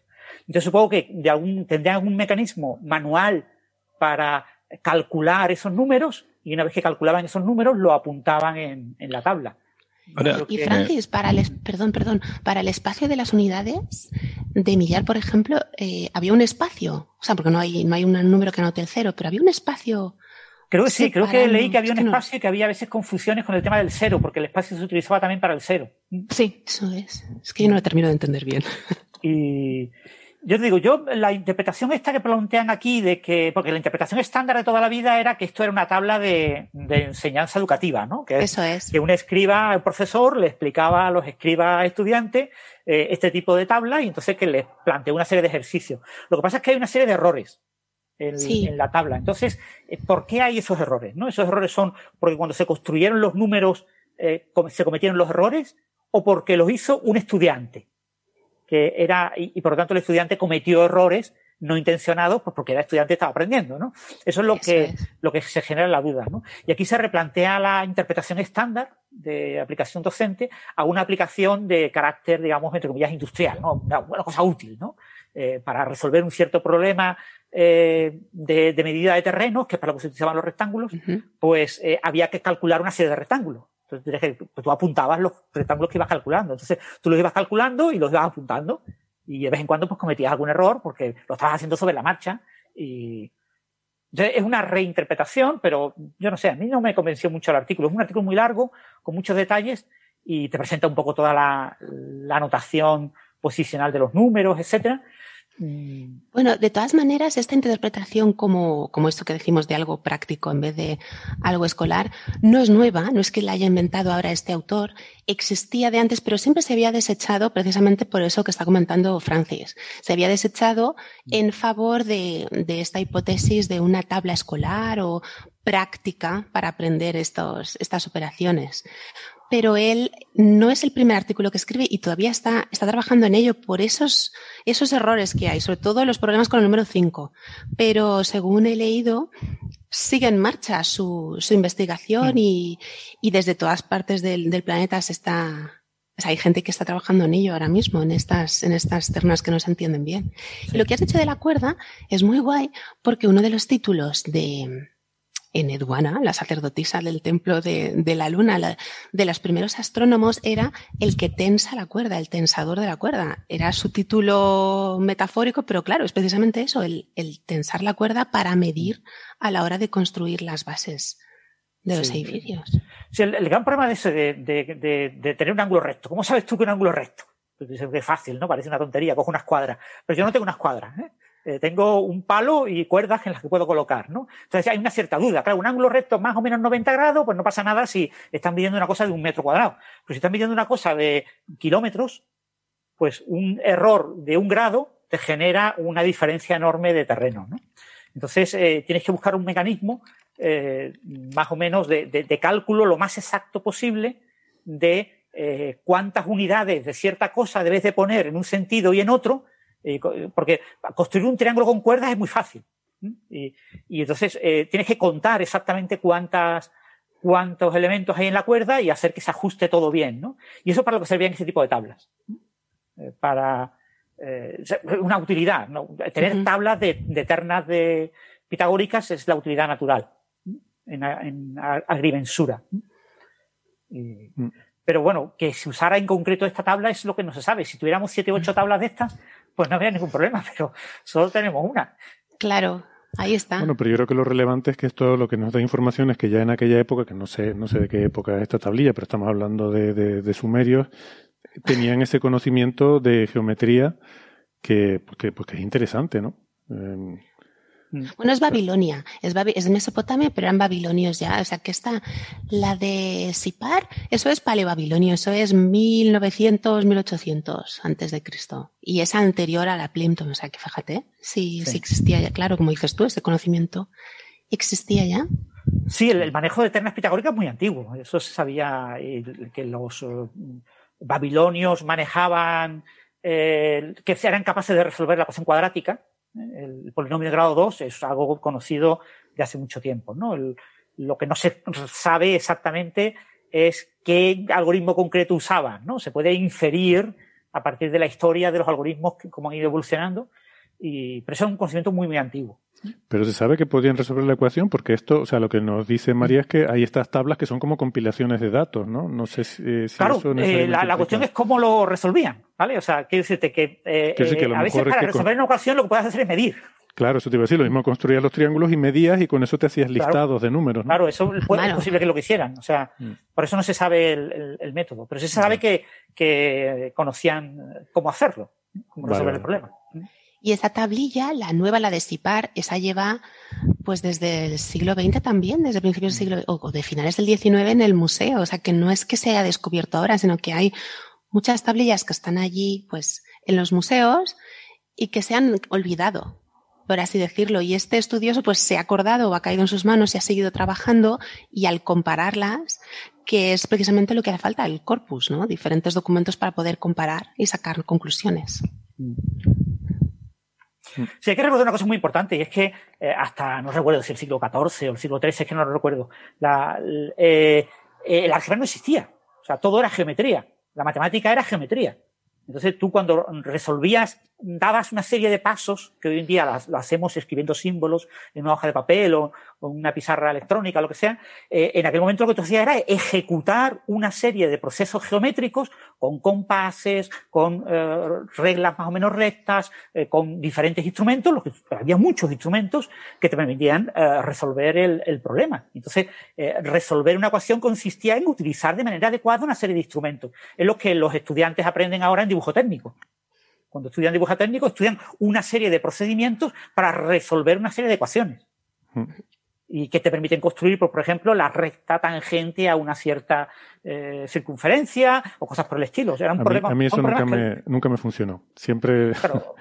siempre me salía una secante. Tenía que ser el punto gordo para que aquello. O, o cuando te, tenías que hacer el, el hexágono, ¿no? Que eh, con el, la- el mismo radio de compás que haces el círculo, luego vas marcando ahí. pues, al final no me, no me coincidía. Digo, pero tiene que coincidir. Pues no coincidía. Yo no sé. no- yo no sé qué hacía yo. Ya, que eh, algunos no tenemos las manos con la habilidad adecuada y suficiente, tenemos la o el compás con, con la rigidez suficiente, ¿no? Eso Mm. también influye el instrumento que utilizamos, ¿no? Eh, hoy en día todo eso lo resolvemos algebra- algebraicamente, pero el álgebra es una cosa muy reciente, muy, muy reciente. Mm. Bien. Un, un comentario sobre esto que dice Francis eh, es, es totalmente cierto, pero incluso uno puede verlo más adelante. Por ejemplo, en el siglo XVIII, donde, donde podemos decir que la ciencia ya era la de hoy, ¿no? en el sentido de que los científicos tenían un tipo de, de comportamiento, de- la ciencia como, como actividad, ¿no? tenían un comportamiento parecido, algunos escribían papers o, o pequeños libros como Leibniz, otros escribían libros, pero grosso modo, cuando uno mira lo- los, el, el mismo principio de, de Newton, o también eh, textos de, de Kant o de Laplace sobre, sobre ciencia, uno ve eso, ¿no? Ve que sí dibujan, sí escriben, eh, trazan y ponen nombre A, B, C a triángulos geométricos para sus argumentaciones, pero a la hora de escribir fórmulas, que por supuesto sabían hacer, la dicen en palabras, como el cuadrado de la inversa, o son muy vagos al hacerlo. Pre- quiero decir, prevalece, predomina todavía esa, la geometría sobre, sobre lo algebraico en el siglo XVII y el siglo XVIII todavía. Sí, es verdad, es curioso, ¿no? Por eso es tan difícil leer esos artículos antiguos, esos libros, ¿no? Que son, son realmente complicados de entenderlos. Sí. Sí, necesitas que alguien te lo traduzca al lenguaje moderno. Estamos muy sesgados con, con las nuevas Mm. herramientas. Pero bueno, también es verdad que leer un artículo de finales del siglo XIX también cuesta, ¿eh? Y, y la matemática es más fácilmente traducible, pero la notación a veces es completamente distinta. Las letras habituales. O sea, estamos muy acostumbrados, siempre nos criticamos a los, a los estudiantes, a los jovencitos, cuando mm, le cambiamos una X por una Y en una ecuación, que no sepan resolver bien la ecuación. Pero después a nosotros nos pasa. Cuando vamos a ver una- un artículo sobre funciones de Bessel de Hankel de finales del siglo XIX y nos cambia toda la notación y son todo letras completamente distintas y, y además a veces letras de estas góticas que, que te cuesta hasta trabajo seguirlas y reconocerlas bien, pues te encuentras con el mismo problema que le pasa a nuestros estudiantes eh, en el colegio. Uf, tú- artículos de, finales del siglo XIX, a mí me cuesta de finales de la semana pasada. O sea, es que no. También depende de cómo estén escritos, que hay, hay gente que a veces parece que escribe para que no les entiendan. Uh, a- a- También es verdad que en aquella época se escribía mucho del tirón, ¿vale? Que no, no se escribía como ahora. Ahora eh, escribimos a mano, repasamos, corregimos, pasamos a limpio, después lo intentamos meter en el ordenador y hacemos una serie de fases que había un momento en el que no se podía hacer. Entonces, esos grandes matemáticos, yo que sé, Euler, ¿no? Que han publicado 2.000 artículos. Es que escribía el artículo. O sea, conforme se le iba ocurriendo el artículo, lo iba escribiendo. Y escribía el artículo y lo enviaba y, y, y, o sea, no, había el concepto actual de revista, ni de revisión por par, ni nada por el estilo. O sea, era Euler lo que escribía se publicaba, entre comillas, ¿no? Iba a sus proceedings de sus actas de su academia, eh, que ahí iba todo lo que producía él, pero que se producía de manera directa. Es decir, que no había ese, ese proceso de limpieza, sino tú reflexionabas bien por el problema e iba, hacías cálculos en sucio, pero el artículo lo, lo escribías muy, muy directamente. Con lo que hay caminos, eh, te cuentan mucho estos artículos, te encuentras caminos que llevan a una pared. Tú sigues un camino conceptual, o sea, lo que te encuentras hoy en un libro de texto es A, B, C, y dices, pues de este artículo, que es donde sale ese A, B, C, tiene que aparecer la A en algún sitio, la B en algún sitio y la C en algún sitio. Y te cuentas con que el artículo empieza por la C. Y tú dices, pero mm, ¿esto cómo va? Y pasa la D, la E, y después empieza, voy a llegar a la B, la A, no sé qué, y al final y te sacan la fórmula y tú dices, pero no entiendo cómo lo ha hecho. Se ha ido, será, pero es porque se escribían directamente. Claro. Así era yo en clases de álgebra. Hoy en día No, trabajamos y- eso mucho hoy- más. Y, Es que hoy en día tú, tú te pones a escribir en el ordenador, si quieres cambiar una frase, le das para atrás, borras y escribes otra, ¿no? Pero si tuvieras que estar con el tintero en la mano, la pluma en la otra, el paquete de papel te costara el sueldo de medio mes y tuviera tal, tú estás escribiendo allí y no vas a cambiar nada, vamos, o sea, como lo escribes. A ver, no, no, no voy a hablar por, no voy a hablar por ustedes. Yo he escrito máquina de escribir. ¿Cuántas veces? No, está, está la mitad de la página. ¿No? Y, y dice, me, me quiero matar. ¿no? Eso es una Sí. cosa que se nos ha ido de la cabeza, pero Sí. oh, la tremendo, ¿no? La vieja Olivetti. Y cometer un error en la mitad. Sí. La Olivetti, sí, yo de niño lo, lo intenté, sí. Llegué a intentar escribir alguna cosa, hago énfasis en intentar. Eh, máquina de escribir, sí. yo, yo he hecho cosas en máquina de escribir. Pero bueno, el- a principios de los 80 muchos investigadores escribían a mano, ¿eh? Y tenían un administrativo, una secretaria, un secretario, que era el que se lo pasaba a máquina de mm. escribir. Se escribía a doble, a doble línea, con una línea completamente en blanco, y después el investigador repasaba lo que se había escrito ahí y poner las fórmulas, el pasar las fórmulas a mano directamente a máquina de escribir, eso te lo hacía el administrativo. Era inconcebible que un investigador se molestara en, en además de investigar, eh, tener que escribir a máquina. Es que mecanografiar era un, era un oficio. O sea, había mecanógrafos. Había gente que lo que sabía hacer en la vida era escribir a máquina. Esto, sí, sí. Eh, ahora no, ahora tenemos que hacerlo todo. Tenemos que poner el formato final de la revista, tiene que aparecer perfecto el artículo, idéntico como va a ser en la revista, que la revista solo tenga que poner su sello. Sí, sí, sí. Pero, es, que de hecho el tema de la mecanografía era también eh, se evaluaba según lo rápido que escribías. También. Mm. Que yo sigo echando de sí y sigo echando de menos el eh, hay gente que ahora hoy en día que ves que escribe en el teclado así, dice, Dios. Sí, sí. En fin, tengo una Bueno, no hemos desviado. Pero bueno, esto es una nueva interpretación de esta, de esta tablilla que parece interesante, pero que a mí ya digo, yo, el, artículo me ha costado trabajo leerlo y no me he enterado eh, realmente del argumento mm, real por el cual él considera que esta interpretación, por analogía con la tablilla SI 427 que comenta eh, María, eh, eh, sea obvio que es un problema de ese tipo. No, no, yo no lo veo tan claro, pero bueno. Pues no te ha quedado claro a ti. No, pero bueno, que yo tampoco conozco todo el contexto. Lo mismo, después de, si te lees 300 artículos de esto, al final acabas muy convencido. Pero a mí no me ha convencido mucho. Pero esto lo plantean como una hipótesis o, considera que hay suficientes sí, Tienen que seguir trabajando. No, es una hipótesis, sí. Por, por el, el hecho de que en esos conflictos sobre propiedad de los terrenos para establecer los límites, las lindes y, hasta dónde llega tu terreno, hasta dónde llega el mío, dice que hay una serie de tablillas que usan esas mismas operaciones. Entonces, por eso él refuerza esa hipótesis que ya existía antes, pero él quiere eh, reforzarla, confirmar que se trata de una especie de plantilla. O sea, que, que la utilidad de esas operaciones era justamente medir, medir los terrenos. Pero claro, a mí las explicaciones numéricas se me escapan del todo, Francis. Sí, sobre todo se trata de justificar de alguna manera que, era una cosa hecha sobre la marcha. ¿Vale? O sea, la, mm. sensación que me da a mí del artículo es que el autor trata de explicar como que, como que esto era un problema aplicado, ¿no? Que se llevó la plantilla a un sitio, se puso allá a medir y como sobre la marcha iba tomando las notas y claro, era normal que sobre la marcha pues algún pequeño error cometiera porque no era una cosa reflexionada, no, no, no era una cosa preparada para los estudiantes, que tú preparas un libro de texto y te lo preparas tranquilamente, tu tablilla y chequeas perfectamente porque sabes que los estudiantes van a resolver problemas relacionados con esa tablilla y van a aparecer errores, entonces tu tablilla tiene que ser perfecta, inmaculada, no puede tener ningún solo error, ¿no? Porque no puedes consentirlo, ¿no? Que, eh, claro, claro. Y, también que están solo las, mm, las operaciones que funcionan, no todas, sino solo las que puede eh, calcular. Pero bueno, ya digo, como ignoramos muchas cosas, estas cosas siempre estarán eh, susceptibles de interpretación hasta que no tengamos más datos. más datos. Mismo una inteligencia artificial lo resuelve algún día. y nos da un procedimiento obvio y natural para resolver ese tipo de cuestiones, ¿no? Ahora se está hablando mucho del tema ese de la inteligencia artificial creativa. Aquel algoritmo que querían usar para el lineal B. Sí, para bueno, el lineal B el lineal B sí que está descifrado. El lineal A es el que. Sí, sí, hablamos de eso cuando hablábamos del Voynich, ¿no? Sí sí sí, sí El lineal A. Ahí tenemos que estar nosotros. Bueno, eh, ¿quieren que pasemos al siguiente? Eh, María. Sí, solo recordarle una cosa importante a los oyentes: que este investigador probablemente esté dedicando toda su vida solo a esta tablilla.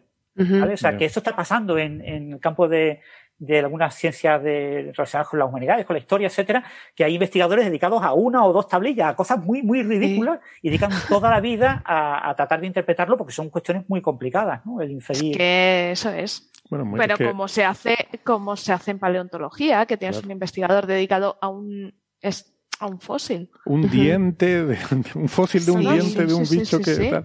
Sí, porque la, información es tan escasa que cuando pillas un, ¿no? una pista, una evidencia de algo, pues hay que exprimirla a todo lo que dé. Bueno, em, El siguiente tema que teníamos em, parece bastante intrigante. Em, eh, María también tiene que ver con nuestros antepasados y se trata de posibles representaciones simbólicas de los neandertales, que era algo que, bueno, como seguimos en esta dinámica de que vamos descubriendo cada vez más que los neandertales no eran eh, esa, esa especie como de, de, criaturas primitivas que no tenían capacidades intelectuales ni artísticas como las nuestras y cada vez esa idea va cambiando y cada vez los vamos viendo más parecidos a nosotros, pues esto va en esa línea, ¿no? Em, eh, una representación de, de, posibles pinturas en una cueva que pudieron haber dejado nuestros ante, bueno, antepasados no, porque realmente es otra, otra especie, subespecie, eso ya lo podíamos discutir, pero que, que sí tenían esa capacidad, ¿no? Lo cual implica cierta capacidad de abstracción. Bueno, aquí antes que antes de nada tenemos que mencionar el clickbait del título, ¿no? Hmm. ¿Cuál es el título? Porque el título, cuéntalo, Héctor. Mira, lo tengo aquí. Em, eh, a ver, no, no lo tengo aquí, lo tengo que abrir. Espera, lo abro enseguida. Pero... El papel simbólico del mundo subterráneo entre los eh, neandertales del Paleolítico Medio. Exacto. Yo es que cuando vi en el título lo de Underground World, el mundo, el inframundo. El inframundo, si quieres El más allá, el más allá, ¿no? Claro, es que eso es lo que pensé. Digo, esto, el infierno. Los, neandertales tenían un infierno, un inframundo, un más allá, ¿no? Pero infierno no de castigo, ¿eh? Sino infierno de debajo. Bueno, de inframundo. Eh, no, esto tiene una explicación. de inframundo.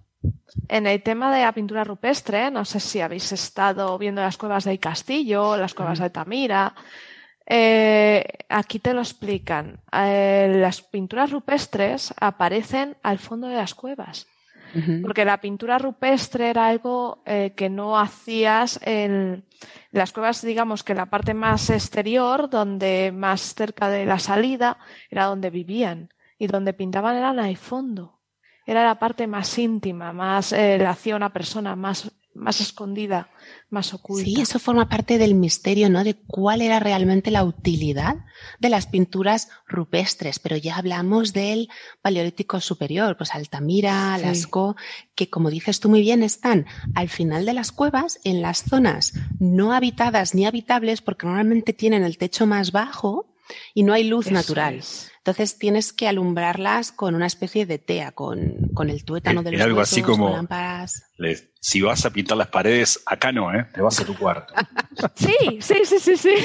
pues mira, pues mira, eso es una, esa es una de las razones que se dan para, para decir que las pinturas tenían un componente mágico ritual, precisamente, y que estaban fuera de tu alcance, allí en tu cuarto, si las quieres ver, vas tú y tus amigos aquí en el salón, no.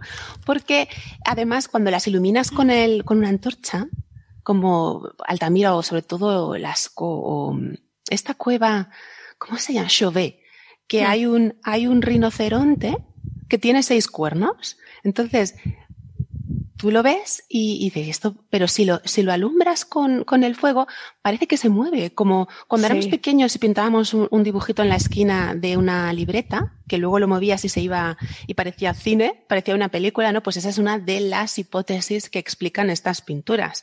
Representación ritual mágica que está fuera del alcance en la zona de difícil acceso, que no es la que ves cada día. Sin embargo, ya las pinturas levantinas, que son más modernas que las que tenemos aquí en, en mi tierra, que son del neolítico, esas sí que suelen estar en los abrigos, como en la, en la parte exterior, pero son, son abstractas, son esquemáticas, no es esta belleza eh, naturalista de Altamira o Lasco. Pero esto que habla aquí, bueno, primero dice eso de la representación del más allá.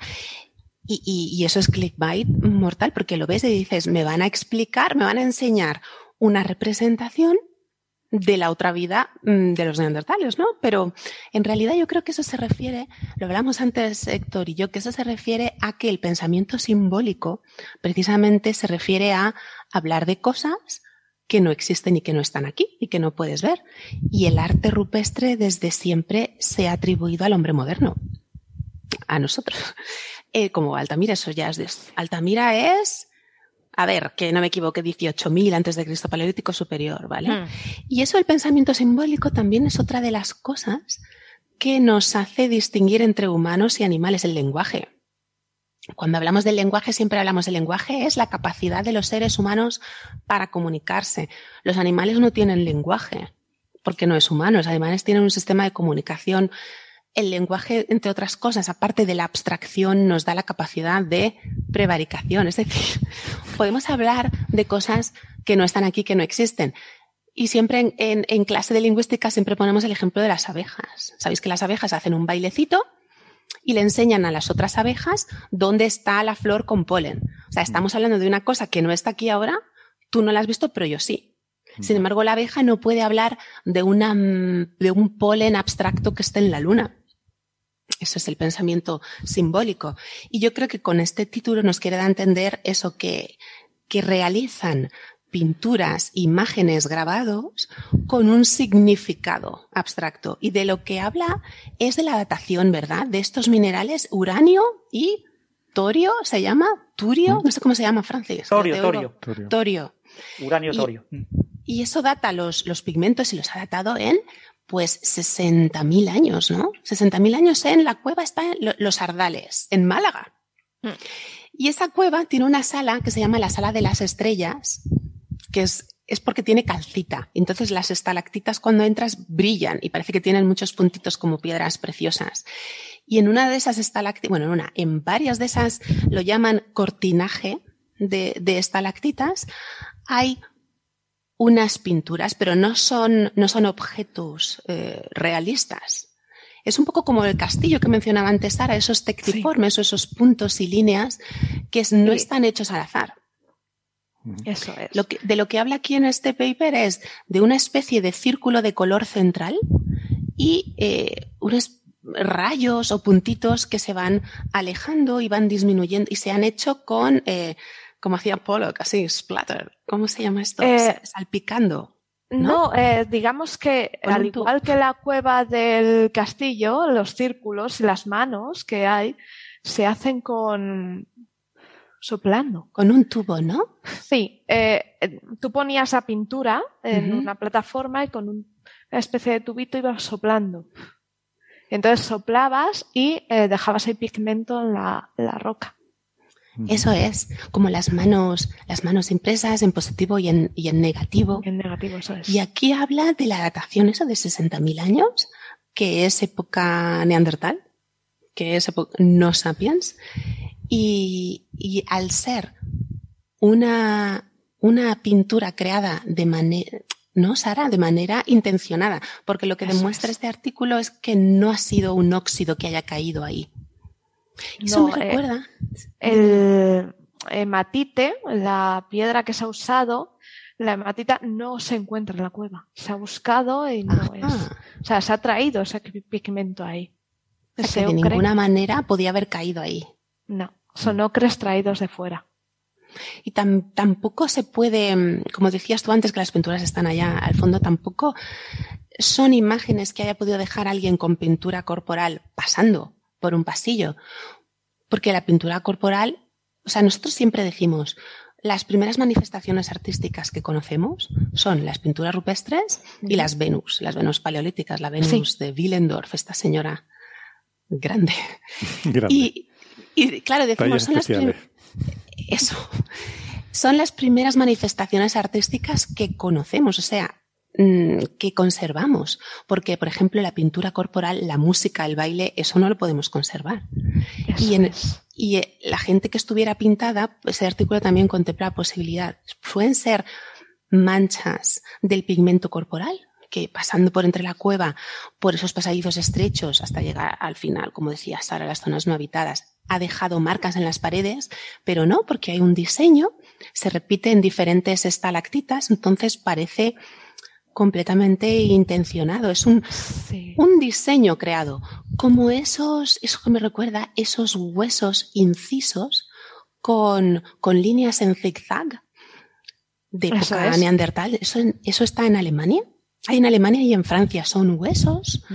que tienen un, un patrón, unas líneas paralelas, algunas formando zigzag, otras diagonales. Entonces es, es, es evidente que eso tenía una intencionalidad y por eso se habla del primer pensamiento simbólico, que es una intencionalidad pues decorativa, mística, algo que representa otra cosa distinta de la imagen que vemos. Y claro, se va, como decía Héctor antes, vamos cambiando nuestra idea, vamos retrasando, ¿no? Cada vez la aparición de, del arte.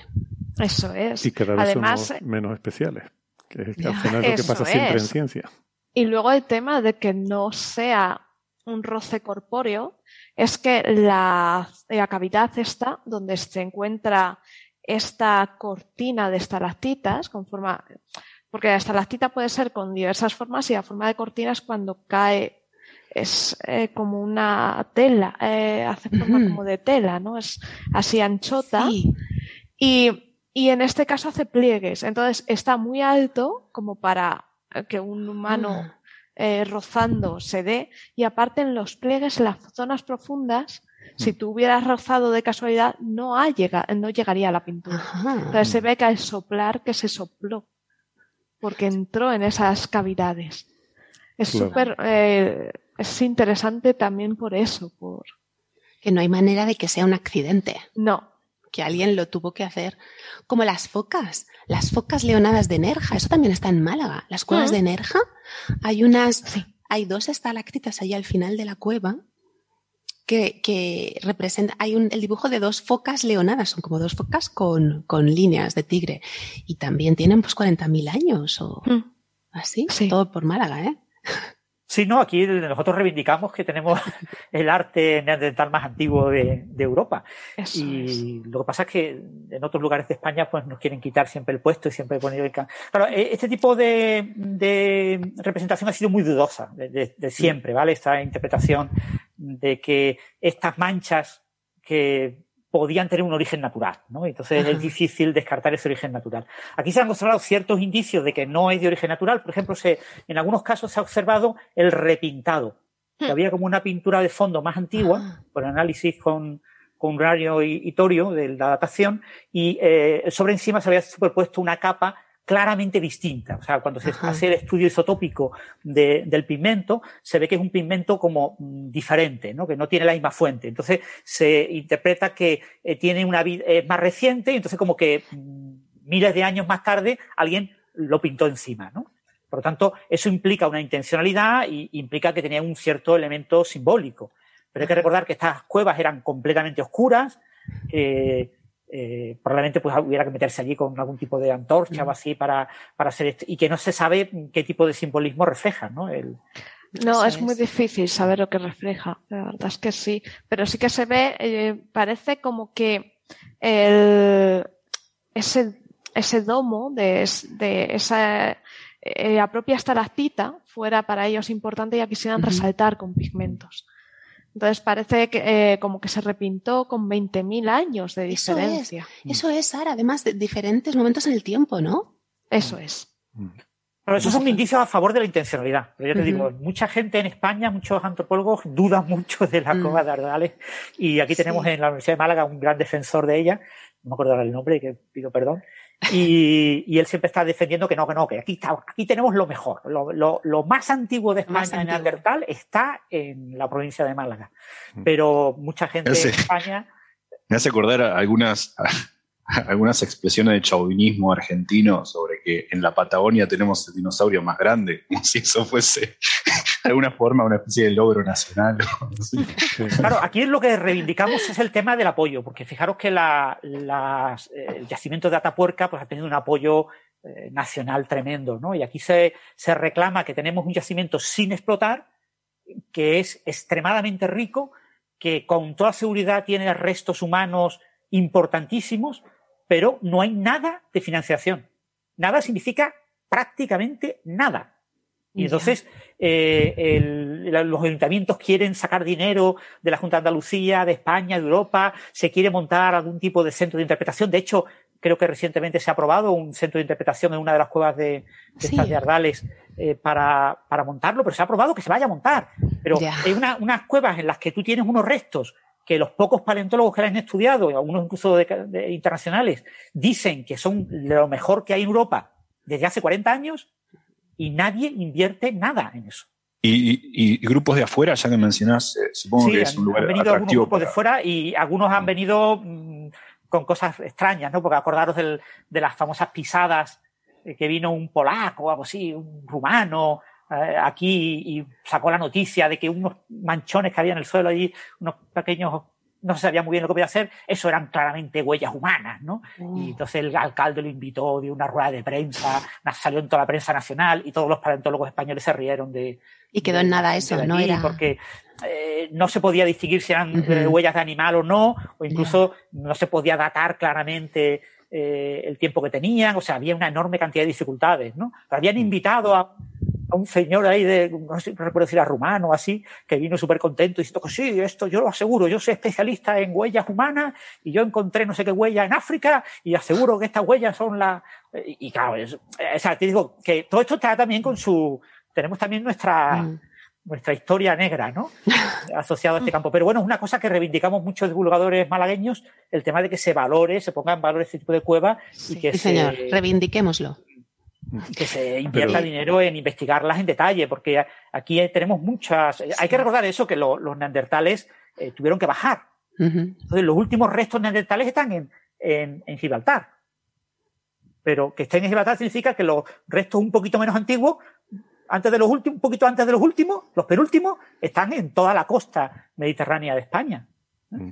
Y ahí tenemos una cantidad de, de, de restos increíbles que, que nadie está estudiando. O sea, muy poquita gente está estudiando, ¿no? Comparado con las enormes inversiones que se están haciendo en otros lugares de España que gracias a, a su gran buen hacer, ¿no? Han logrado Sí. eso, ¿no? Pero bueno, Pero en, estaba yo pensando en Altamira, hace, pues no sé, en 2017 o 2018, no se hizo también una datación con uranio de algunos pigmentos, no de los bisontes, pero de algunos pigmentos de otras, pues como los tectiformes del castillo, esos puntos o esos antropomorfoides. Y también se, se llevó mucho atrás, ¿no? La datación, hasta cua- 40.000 Hasta años. 36.000 años. Ajá, ajá. Eso fue cuando No, 2017. 40.800, es verdad. Fue en, aquí hay una, estoy encontrando que la, una de las dataciones fue en 2012. 2012, fíjate. sí, hay muchas dataciones. Aquí están los últimos de, y, y tenemos, eh, hemos tenido eh, humanos durante mucho tiempo en, en España, también por la, por la propia coyuntura, ¿no? Tanto si entraron por el Magreb, eh, cruzando el estrecho, como si entraron por el Oriente y, y se encontraron con una Europa terrible y, y- y con un clima eh, extrema, extremo, con glaciaciones, etcétera, y tuvieron que bajar, y tuvieron que bajar hacia abajo. Y, y cuando bajas hacia abajo, pues ya estás en medio de Europa, pues lo más natural es bajar por Italia o bajar por España, no tienes otras opciones. De toda la Y, vida. y el problema de viajar por Italia es que el salto a África es mucho más grande. Así es. Bueno, eh, Pero yo no sé, Estoy yo estoy hablando acuerdo. sin tener ni idea, ¿eh? Que de estos temas que todo el mundo sepa que Pues como todo. eh, yo no soy Alberto Aparici que le encanta este tipo de temas creo de que- antropología, pero, Pero, yo creo que en Coffee Break eh, llegamos a hablar de esto, de al menos de la cueva de los casares también sí, es hemos hablado. Estas son noticias más o menos continuas, porque Sí, sí, siempre se ha- hay algo nuevo, pero sobre, sobre estudios ya existentes, sí.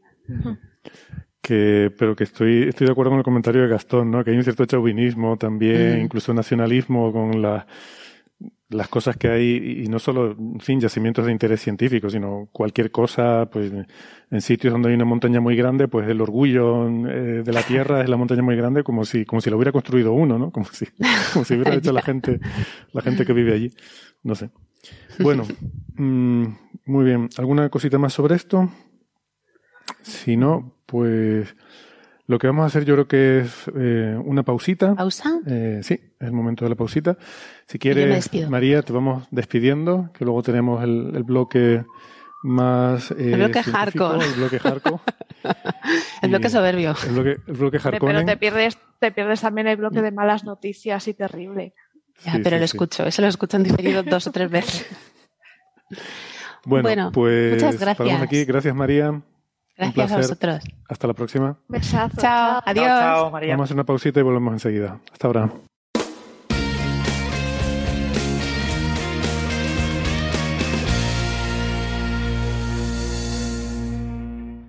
Muy bien, gracias por seguir acompañándonos. Eh, yo antes eh, me había olvidado de mencionar pues, un poco los, autores y los grupos de investigación que participaron en esos trabajos que estuvimos hablando con anterioridad. ¿no? Por ejemplo, el de la, el de la tablilla de Plimpton. eh, El autor se llama Daniel Mansfield y es de Australia, de la Universidad de Nueva Gales del Sur, en Sydney.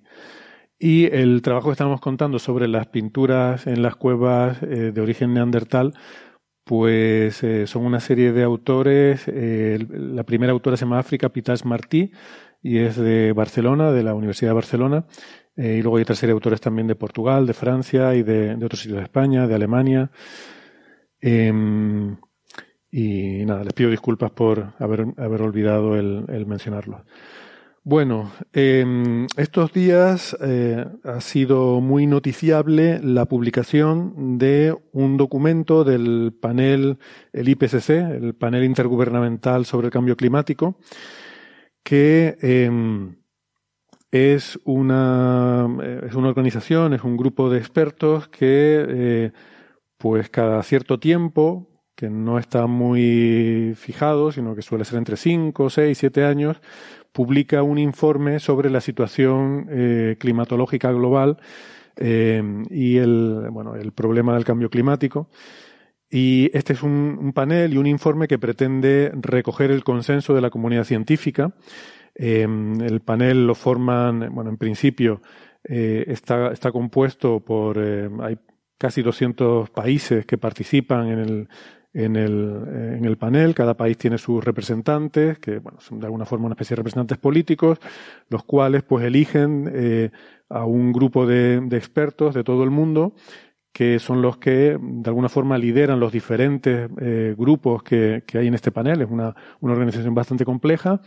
Y luego eh, ese grupo no es que haga su propia investigación, sino que recoge los resultados que se publican en toda la literatura científica, miles de papers, eh, a través de la contribución de otros muchos investigadores que de forma, eh, como voluntarios, de forma, eh, digamos, desinteresada, participan colaborando con el panel, em, pues para preparar estos informes, ¿no? Y luego todo esto lleva un proceso también muy largo y muy extensivo de iteración, se publican, se publican, se, se circulan entre los expertos primeras versiones que luego pues los otros expertos van comentando, van dando sugerencias, cambios, etcétera. Hay como todo un proceso, por eso supongo que tardan tantos años entre que se, se publican estos informes. Y como digo, pues toda esta interacción hace que al final esto acabe reflejando un poco el sentir comunitario de toda la, de toda la comunidad internacional. Esto es un poco a costa de que, pues, tampoco refleja las visiones más extremas. Es decir, eh, recoge un poco la visión promedio y, de hecho, se ha criticado que puede ser un poco conservador en algunos momentos estos informes, en el sentido de que se queda un poco a medias aguas, ¿no? En, entre, eh, bueno, eh, que, que, es un poco diplomático también el, el informe y no solo a nivel científico, o sea, es, diplomático ya a nivel científico porque tiene que recoger el consenso de miles de investigadores, ¿no? Y eso es muy difícil de hacer. Y también tiene que ser un poco diplomático a nivel político porque al, al final esto está, mm, eh, digamos que, bueno, que hay una, hay una parte política en, en, esto, en el sentido de que son, pues eso, casi 200 países los que contribuyen. De hecho, hay un, hay una parte que es el, el resumen para los políticos que hay en el informe. Se llama el Summary for Policymakers que eso básicamente los delegados de cada país tienen que aprobar todas y cada una de las eh, afirmaciones o de los comentarios que se hacen en ese, en ese resumen para los políticos, ¿vale? Porque al final es un poco el, el, resumen que los gobiernos van a tomar, como decir, bueno, estas son las, las actuaciones que tenemos que, que, tomar. Entonces, es un poco... entonces no, no puede ser considerado un informe científico, más allá de que recoja en el sentido de que si hay un filtro que venga de algo que no sea ciencia, es por definición no científico. Sí, pero eso es una parte sea, del, eso es una parte del informe, ¿vale? Es pero, el, el resumen es como, este para políticos. Pero sí okay. estoy de acuerdo contigo en que hay, hay, una especie de bucle perverso en el sentido de que las sí. recomendaciones para los políticos las tienen que aprobar los políticos. E, esa parte es un poco perversa. Claro, pero eso, eso es como la mosca en la sopa. Aunque una sola instancia sea, tenga elementos no científicos, hacen que el informe sea algo, pero ciertamente no ciencia. Vale, bueno, yo, yo no creo que desacredite todo el informe. Sí. O sea, sí podemos. Es que discutir... digamos que tienes quizá, varios quizás tenemos informes. que dar un detalle. Perdona, Sara, que te interrumpa. Ah, perdón. Perdona que te interrumpa, Sara. Eh, estamos hablando de un informe de 4.000 páginas, 3.949, de las cuales el resumen para políticos son como 10 páginas. Sí. ¿Vale? O sea, eh, lo que no es científico es el resumen para que la prensa y el, y el policy makers eh, summary este, el resumen este, es fundamentalmente para los periodistas, para que los periodistas se lean ese trocillo. Yo me lo he leído, ese trocillo. Claro, Mm. tú dices, Francis, tú te has leído, salió el lunes, estamos a jueves, ¿te has leído las 4.000 páginas? Pues no me las he leído, ¿vale? No me las he leído. He estado ojeando por encima las figuras, he estado viendo un poco de qué va en cada uno de los capítulos, pero mm, es que son muchísimas páginas. Y como el 30% del documento son referencias a artículos científicos. Es decir, cada, cada bloque es una especie como de un artículo, un paper, un review paper, y tiene pues una cantidad de referencias increíbles, ¿no? Entonces, No, pero- eh, Pero qui- quiero entender eh, si son tantas páginas y solo un 10% es para, para políticos. Y eso no, lo podemos 10% considerar. no, menos, menos. O sea, o lo que fuere. Eso no lo podemos considerar ciencia porque como está viciado por, por información adicional. Por otro lado, los científicos involucrados en el tema habrán leído los artículos, quiero creer, y no necesitan este resumen. Y difícilmente el resto de, la- de- de las páginas sean para la prensa. Nadie, nadie haría 4.000 páginas de resumen para la prensa. Entonces, ¿a quién está dirigido esto? Claro, esto es un, esto es como un consenso. Bueno, esto es espera, un- espera, me, me parece interesante la pregunta, pero antes Es que déjame- la pregunta es ver muy buena. ¿Dónde iba Sara, que también tenía algo que, decir? No, no, eh, me ha- eh, a mí me ha dejado de lado Gastón con la pregunta porque la pregunta es muy buena. ¿Realmente a quién está dirigido este informe? Bueno, en, en principio, el- el- lo que tenemos que, que resumir, o sea, a ver, tú imagínate, eh, eh, cambio climático es algo así como la física.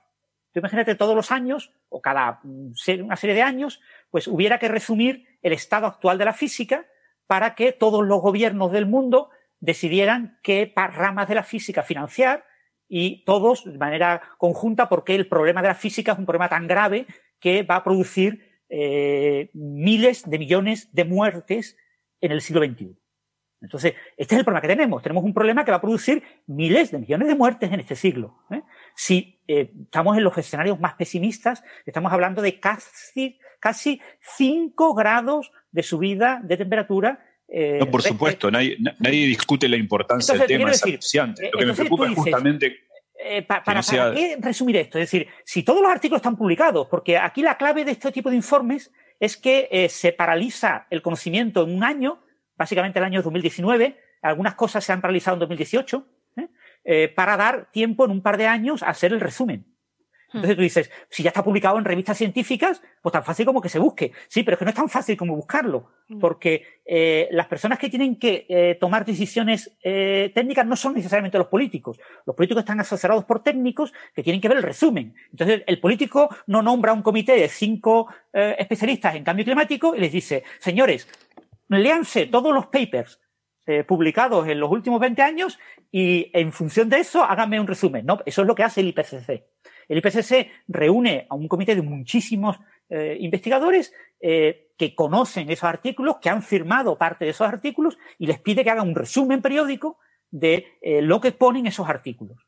Porque esto es como la medicina. En la medicina todo fenómeno tiene artículos a favor y en contra. Un tratamiento no es, no funciona, ¿vale? No existe el concepto funciona. El, concepto es en este, eh, en esta corte, para estos eh, pacientes, en estas circunstancias, en este hospital, con este tipo de tratamiento, ha funcionado. Pero con estos otros pacientes, con este otro contexto, no ha funcionado. ¿eh? Y no tenemos ni idea de por qué en un caso funcionó y en otro no. Y hay que hacer un metaanálisis y hacer una agregación de toda esa información. Eso es lo que hace el IPCC. El IPCC resume la información para que todas las personas que quieran estar interesadas en, en eh, ver cuál es la situación actual de, de, este gran problema que es el cambio climático, tengan un documento eh, científico de referencia. ¿eh? Yo creo. Por supuesto, el que quiere ir a un detalle concreto. Eh, inundaciones en eh, Alemania. Pues no va a este documento, va a los papers específicos de inundaciones eh, en Alemania y su posible implicación en cambio climático. Este documento habla de inundaciones a nivel planetario. Hmm. Va a haber más inundaciones a nivel planetario de aquí al año 2050. Una conclusión de este artículo. Esa conclusión requiere 50 páginas de análisis de todos los papers, las decenas de miles de papers publicados sobre el tema, porque, por desgracia, hay decenas de miles de artículos publicados.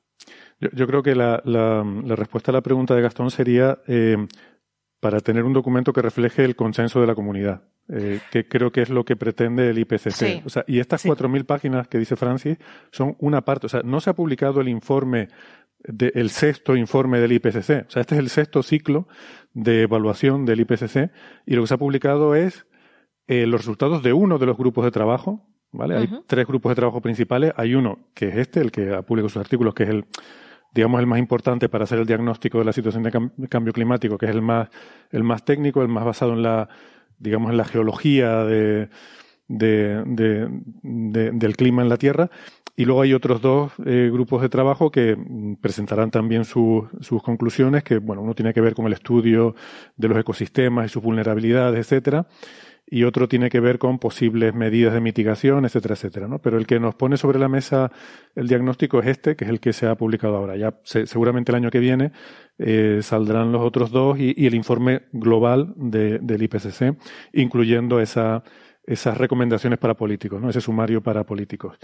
Que es verdad lo que dice Gastón. Yo creo que tiene un punto que hay una especie de círculo vicioso ahí un poco raro. Pero bueno, yo sí creo que es útil porque muchas veces, a ver, es importante eh, en, por, por, cómo sociológicamente hemos aceptado o no, hemos asimilado o no, o estamos todavía en fase de asimilar eh, la realidad del cambio climático, eh, es importante mm, poder tener una opinión de, de, la ciencia, por así decirlo. Siempre habrá algunos, siempre habrá algún geólogo, siempre habrá algún climatólogo eh, discordante, siempre habrá alguna nota discordante, igual que hay algún médico antivacunas, igual que hay algún médico que receta homeopatía, eso siempre lo va a haber. Pero hay una postura de consenso y esa es la que quiere reflejar el IPCC y creo que este procedimiento tan complicado que han, que han puesto sirve para eso precisamente, ¿no? Para tener por lo menos un acuerdo de mínimos. O sea, esto que dice el IPCC es como el acuerdo mínimo básico de, de toda la ciencia climática.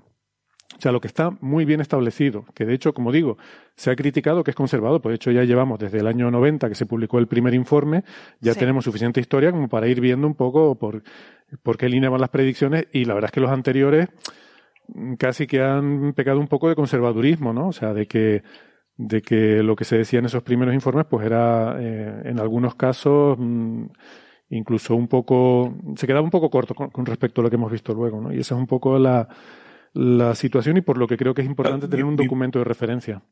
Mi pregunta es si ese conservadorismo a veces puede ser un error, es complicado, ¿no? Uno puede pensar cuántas veces uno ha hecho, eh, se han hecho predicciones sobre cuestiones globales que fueron erróneas. Pienso en, el porcentaje de, de, contagio de SIDA, pienso en, en eh, también en, el, en, la capa de ozono, un montón de veces. Puede haber un error propio de las estimaciones.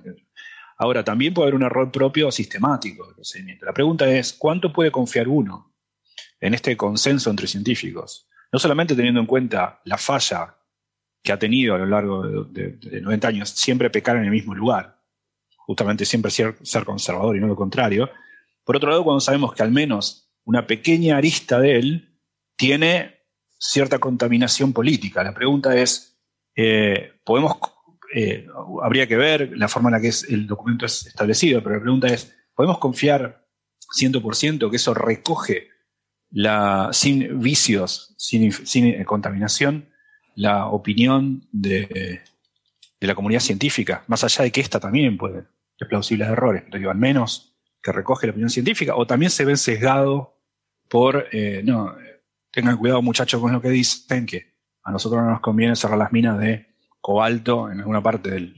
Esa es mi pregunta. Por eso te pasará en sitios donde hay una mina de cobalto, pero en el 99,9% de los sitios no habrá minas de cobalto. Habrá otra cosa, cada uno tendrá su cosa, pero no se van a poner de acuerdo entre todos para todos defender su cosa y tal. Bueno, hay capitalismo, hay capitalismo en todos lados. Bueno, sí, pero, pero a nadie, pero esto bueno, si quieres ahora entramos con lo que quería plantear, las reflexiones individuales ¿no? que cada uno podemos tener. Pero yo creo que esto es un documento que está firmado por muchos miles de científicos y que sí que puede tener un, algo de sesgo de, diplomacia, en el sentido de que el consenso requiere algo de diplomacia y la diplomacia requiere que, que te vayas quizás a posturas un poco alejarte de los extremos, quizás, ¿no?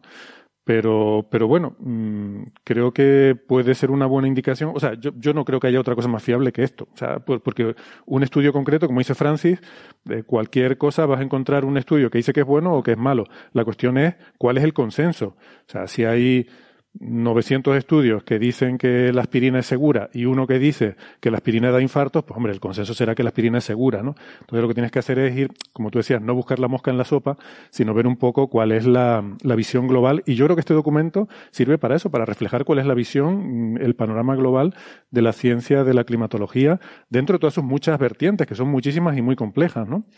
Pero creo que podemos estar seguros y además vemos una consistencia a lo largo del tiempo, no es que vayan dando bandazos, sino que vamos de los años 90 con una visión bastante consistente y una visión, por otra parte, que no es precisamente, no es precisamente indulgente, sino todo lo contrario. Y, este informe todavía más dice, tenemos que ponernos las pilas. Eh, ya hay eh, cambios que son irreversibles. O sea, ya hay cosas que aunque ahora apaguemos todo, Ahora apagamos todos todas las luces y, cerramos todas y, paramos todos los coches y todas las industrias y la Tierra va a seguirse calentando durante, durante un tiempo, ¿no? Y no solo temperatura, hay otros cambios. Es que debemos pensar que este cambio no lo estamos provocando solo nosotros. Es una cadena de cosas que se vienen produciendo desde el inicio de la revolución industrial.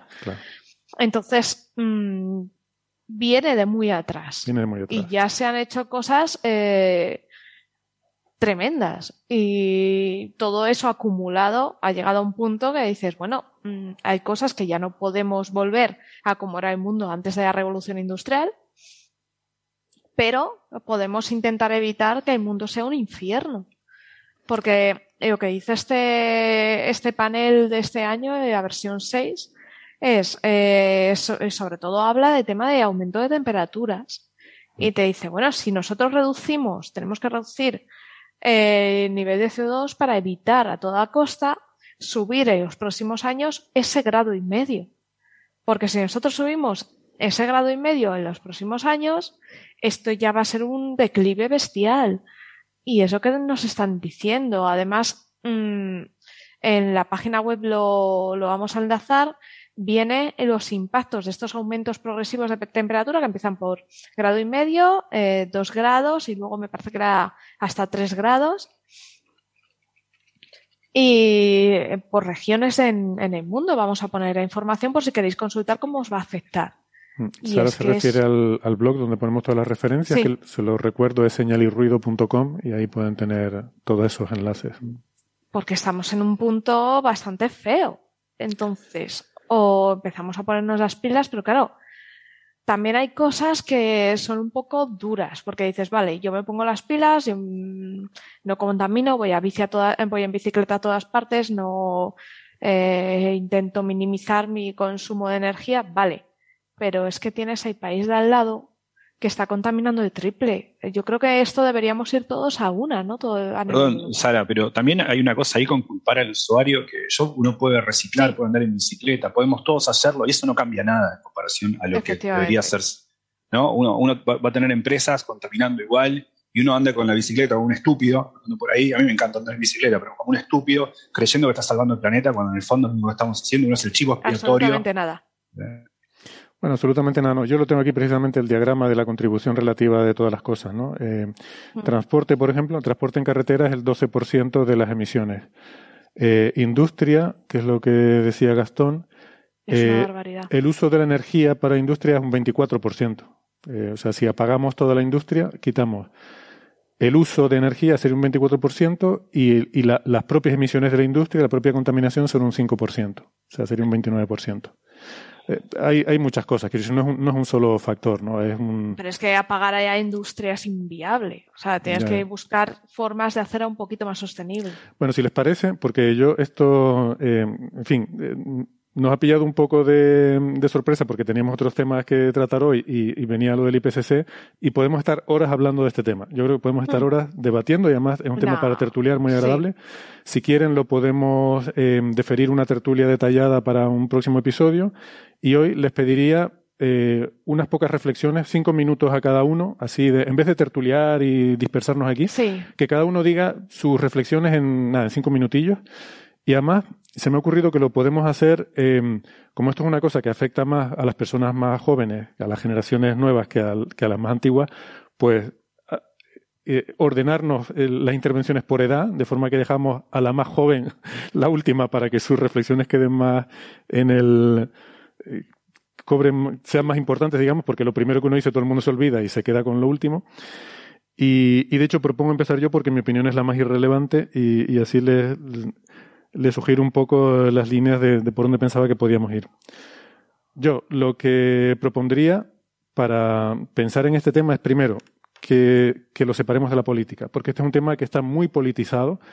Em, y que hay posturas, y a mí me, resulta incómodo hablar de esto, incluso en redes sociales he escrito un blog sobre el tema del efecto del sol sobre el cambio climático y y, me es incómodo porque hay mucha gente, y me pasa como con la pandemia, que también se politizó mucho y se hacía incómodo hablar del tema porque hay mucha gente que tal. Vamos a ver, este es un tema que nos afecta a todos, seas de izquierdas o de derechas, te afecta igual. Y creo que ha habido errores em, eh, por ambas partes. Lo voy a decir así para, para intentar ser un poco neutral en esto y, tratar de, de hacerme entender por todo el espectro. En el sentido de que la derecha creo que ha algunos sectores, no todas, pero algunos sectores de la derecha ha fomentado un negacionismo que creo que tenemos que dejar de lado, todos, seamos de derecha o de izquierda, y creo que la izquierda ha pecado, también eh, quiero poner sobre la mesa, de em, un cierto discurso católico en el sentido de, culpabilizar a todos y fustigarnos y somos todos muy malos y el ser humano es malvado y tener un sentimiento de culpabilidad y de, y de un eh, y de generar depresión, en el sentido de que esto ya no, no se puede arreglar, no hay nada que hacer, con lo cual la gente dice, pues si no hay nada que hacer, pues, pues nada, pues para qué me voy a preocupar. Y, luego volveré sobre esto. Em, otra segunda cosa que quería decir es, vamos a olvidarnos un poco de la culpabilidad, que esto otra cosa se discute mucho, de que si es culpa de unos, de otros, que si China contamina mucho. Sí, pero es que China es la fábrica del mundo. O sea, China está fabricando las cosas que, que nosotros nos compramos, ¿no? Eh, la industria produce para, para, que nosotros compremos cosas. Entonces, a ver, eh, en, mayor o menor medida creo que todo el mundo tiene su, su cuota de culpabilidad y como decía Sara, incluso de generaciones anteriores, no solo de la nuestra, ¿no? Y esto es un tema que viene de largo, de mucha gente. Yo creo que no es momento ahora de decir es culpa de uno o de otro. Vamos a pensar cómo resolverlo, qué es lo que tenemos que ponernos. Y para eso necesitamos a todo el mundo. Entonces, si empezamos a acusar a uno o a otro, es un problema global. Tenemos que resolverlo a nivel planetario. Y ese es uno de los problemas que tenemos. una eh, estructura mm, que no es, que no es, em, que no es capaz, la, estructura política actual del mundo no es capaz de tratar con problemas planetarios, porque solo hay naciones y cada nación tiene sus propias leyes. Y luego, yo creo que hay muchas analogías entre este problema y de la pandemia, por ejemplo, ¿no? Em, y a mí, a mí, sin embargo, lo que me falta cuando hablamos de cambio climático es que cuando con la pandemia, por ejemplo, yo veo que se hablaba mucho del virus, de la causa última del origen de esta enfermedad, y de las vacunas, del horizonte de la solución, ¿no? Se, está hablando continuamente de eso siempre. Pues se va estudiando el virus, tal, este es el origen del problema, no sé qué, y hay una solución en el horizonte que son las vacunas, que bueno, que es lo que va a venir y nos va a ayudar a, a tener una solución definitiva. Mientras tanto habrá que hacer sacrificios, pero hay un horizonte, ¿no? Bueno, pues a mí me parece que el origen del problema del cambio climático tiene mucho que ver con que somos muchos. O sea, que el, planeta está muy sobrepoblado, es, es, una opinión personal que tengo, igual habrá quien no esté de acuerdo conmigo, y, creo que no necesitamos ser tantos, de verdad. O sea, porque tengo la impresión de que podemos reducir a la mitad nuestras emisiones y acabaríamos multiplicándonos hasta que seamos el doble y, sigamos emitiendo igual, ¿no? Y, es un problema serio. Como decía un, un amigo mío, sobráis muchos. Eh, sobráis. eh, en tono jocoso pero creo que es uno de los grandes problemas que tenemos. No hemos sido capaces de controlar la población mundial y sigue creciendo de forma, es verdad que ahora con un ritmo menor, pero sobre todo el problema que veo es que el crecimiento sigue siendo mayor en las regiones con donde hay mayor pobreza. ¿Vale? Y además resulta que cada vez, por otra parte, esas regiones más pobres del mundo cada vez son menos pobres, lo cual es una buena noticia. O sea, la, la pobreza extrema se va reduciendo. Y eso está bien. Pero esa gente que va siendo menos pobre va consumiendo energía por el hecho de ser menos pobre, porque básicamente eso es lo que hacemos las personas y en general la vida, consumir energía, y, ese es parte del problema que tenemos. Entonces, la situación yo no veo que vaya a mejorar eh, en este sentido, sino que más bien va a empeorar. Hay que buscar otras soluciones. Y yo creo que en cuanto a ese horizonte, que en el caso de la pandemia eran las vacunas, para nosotros tiene que ser la fusión nuclear, que para mí se habla poco. Yo no sé por qué no se habla más de fusión cuando se habla de cambio climático. El 73% de, de las emisiones son para producir energía. Em, tenemos que concentrarnos en eso. Y la fusión es las vacunas del cambio climático. ¿Por qué no estamos hablando un montón de eso? ¿Por qué no se están poniendo todos los recursos del mundo, todos los países, en hacer que la fusión sea posible dentro de 10 años, no dentro de 40 ni de 80, dentro de 10 años? O sea, si nos pusiéramos como con las vacunas, con todos los recursos a tope a eso, podríamos acelerar mucho todo este proceso y ese es el horizonte al que tenemos que ver. Podemos hacer sacrificios como con la pandemia. Pues sí, no nos vemos, no nos juntamos, no nos vamos de fiesta, pero tenemos que tener una esperanza de que esto va a acabar en algún momento. Pues con esto igual, podemos hacer sacrificios, pero al final todos queremos vivir bien. Queremos que la gente pobre deje de ser pobre, que puedan también consumir energía. Necesitamos eh, esa fuente de energía. Y ya con eso eh, lo dejo, simplemente decir que tenemos que huir también del discurso catastrofista de que está todo perdido, no hay nada que hacer y vender algo de optimismo, porque creo que el problema es que la sociedad está deprimida. Eh, y cuando uno está deprimido, uno de los grandes problemas de la depresión es que uno no quiere curarse, porque llega un momento que todo te da igual. Entonces, necesitamos también vender algo de optimismo y que la gente tenga una ilusión. Todo el mundo sabe que no puedes ir a una guerra diciendo es que son, los otros son, son muchos, son, son mejores, tienen mejor armamento, nos van a machacar. No, tú tienes que, aunque, aunque sea mentira, le tienes que decir a tus soldados que vas a ganar porque tienes un arma secreta, por lo que sea, te tienes que inventar algo, ¿no? Bueno, en este caso no hace falta inventárselo, tenemos razones para ser optimistas. Eh, razonar moderadamente o, razonablemente, es verdad que hay un problema muy serio, pero que no está todo perdido, que podemos revertir esto y que tenemos que vender un discurso optimista para poder revertirlo, si no, no hay nada que hacer. Y yo ahí lo dejo. Eh, creo que el siguiente por edad sería Francis. Bueno, me toca. Bueno, lo primero que me gustaría aclarar a los oyentes es que si están interesados en cualquiera de las cosas que ha dicho Héctor, no se lean este informe. Porque este informe no habla absolutamente Eso. nada de lo que ha dicho Héctor.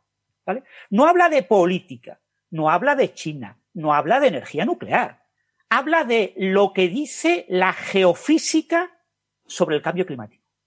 Si estáis interesados en cómo influye el Sol en el cambio climático, si estáis interesados en cómo influye la atmósfera, cómo está afectando al océano, a sus diferentes capas, qué cantidad de CO2 se está acumulando en el océano, qué cantidad de CO2 se está acumulando en la superficie terrestre, si estáis interesados en cómo se está deshelando los glaciales, los glaciares, cómo se está deshelando el Ártico, cómo está afectando el cambio climático a la Antártida, si estáis interesados en cómo va a afectar a la precipitación, a la lluvia en todo el planeta, en diferentes regiones, a los monzones, etcétera, cómo está afectando a las corrientes marinas. Si estáis interesados en la geofísica del problema, esto es un muy buen resumen.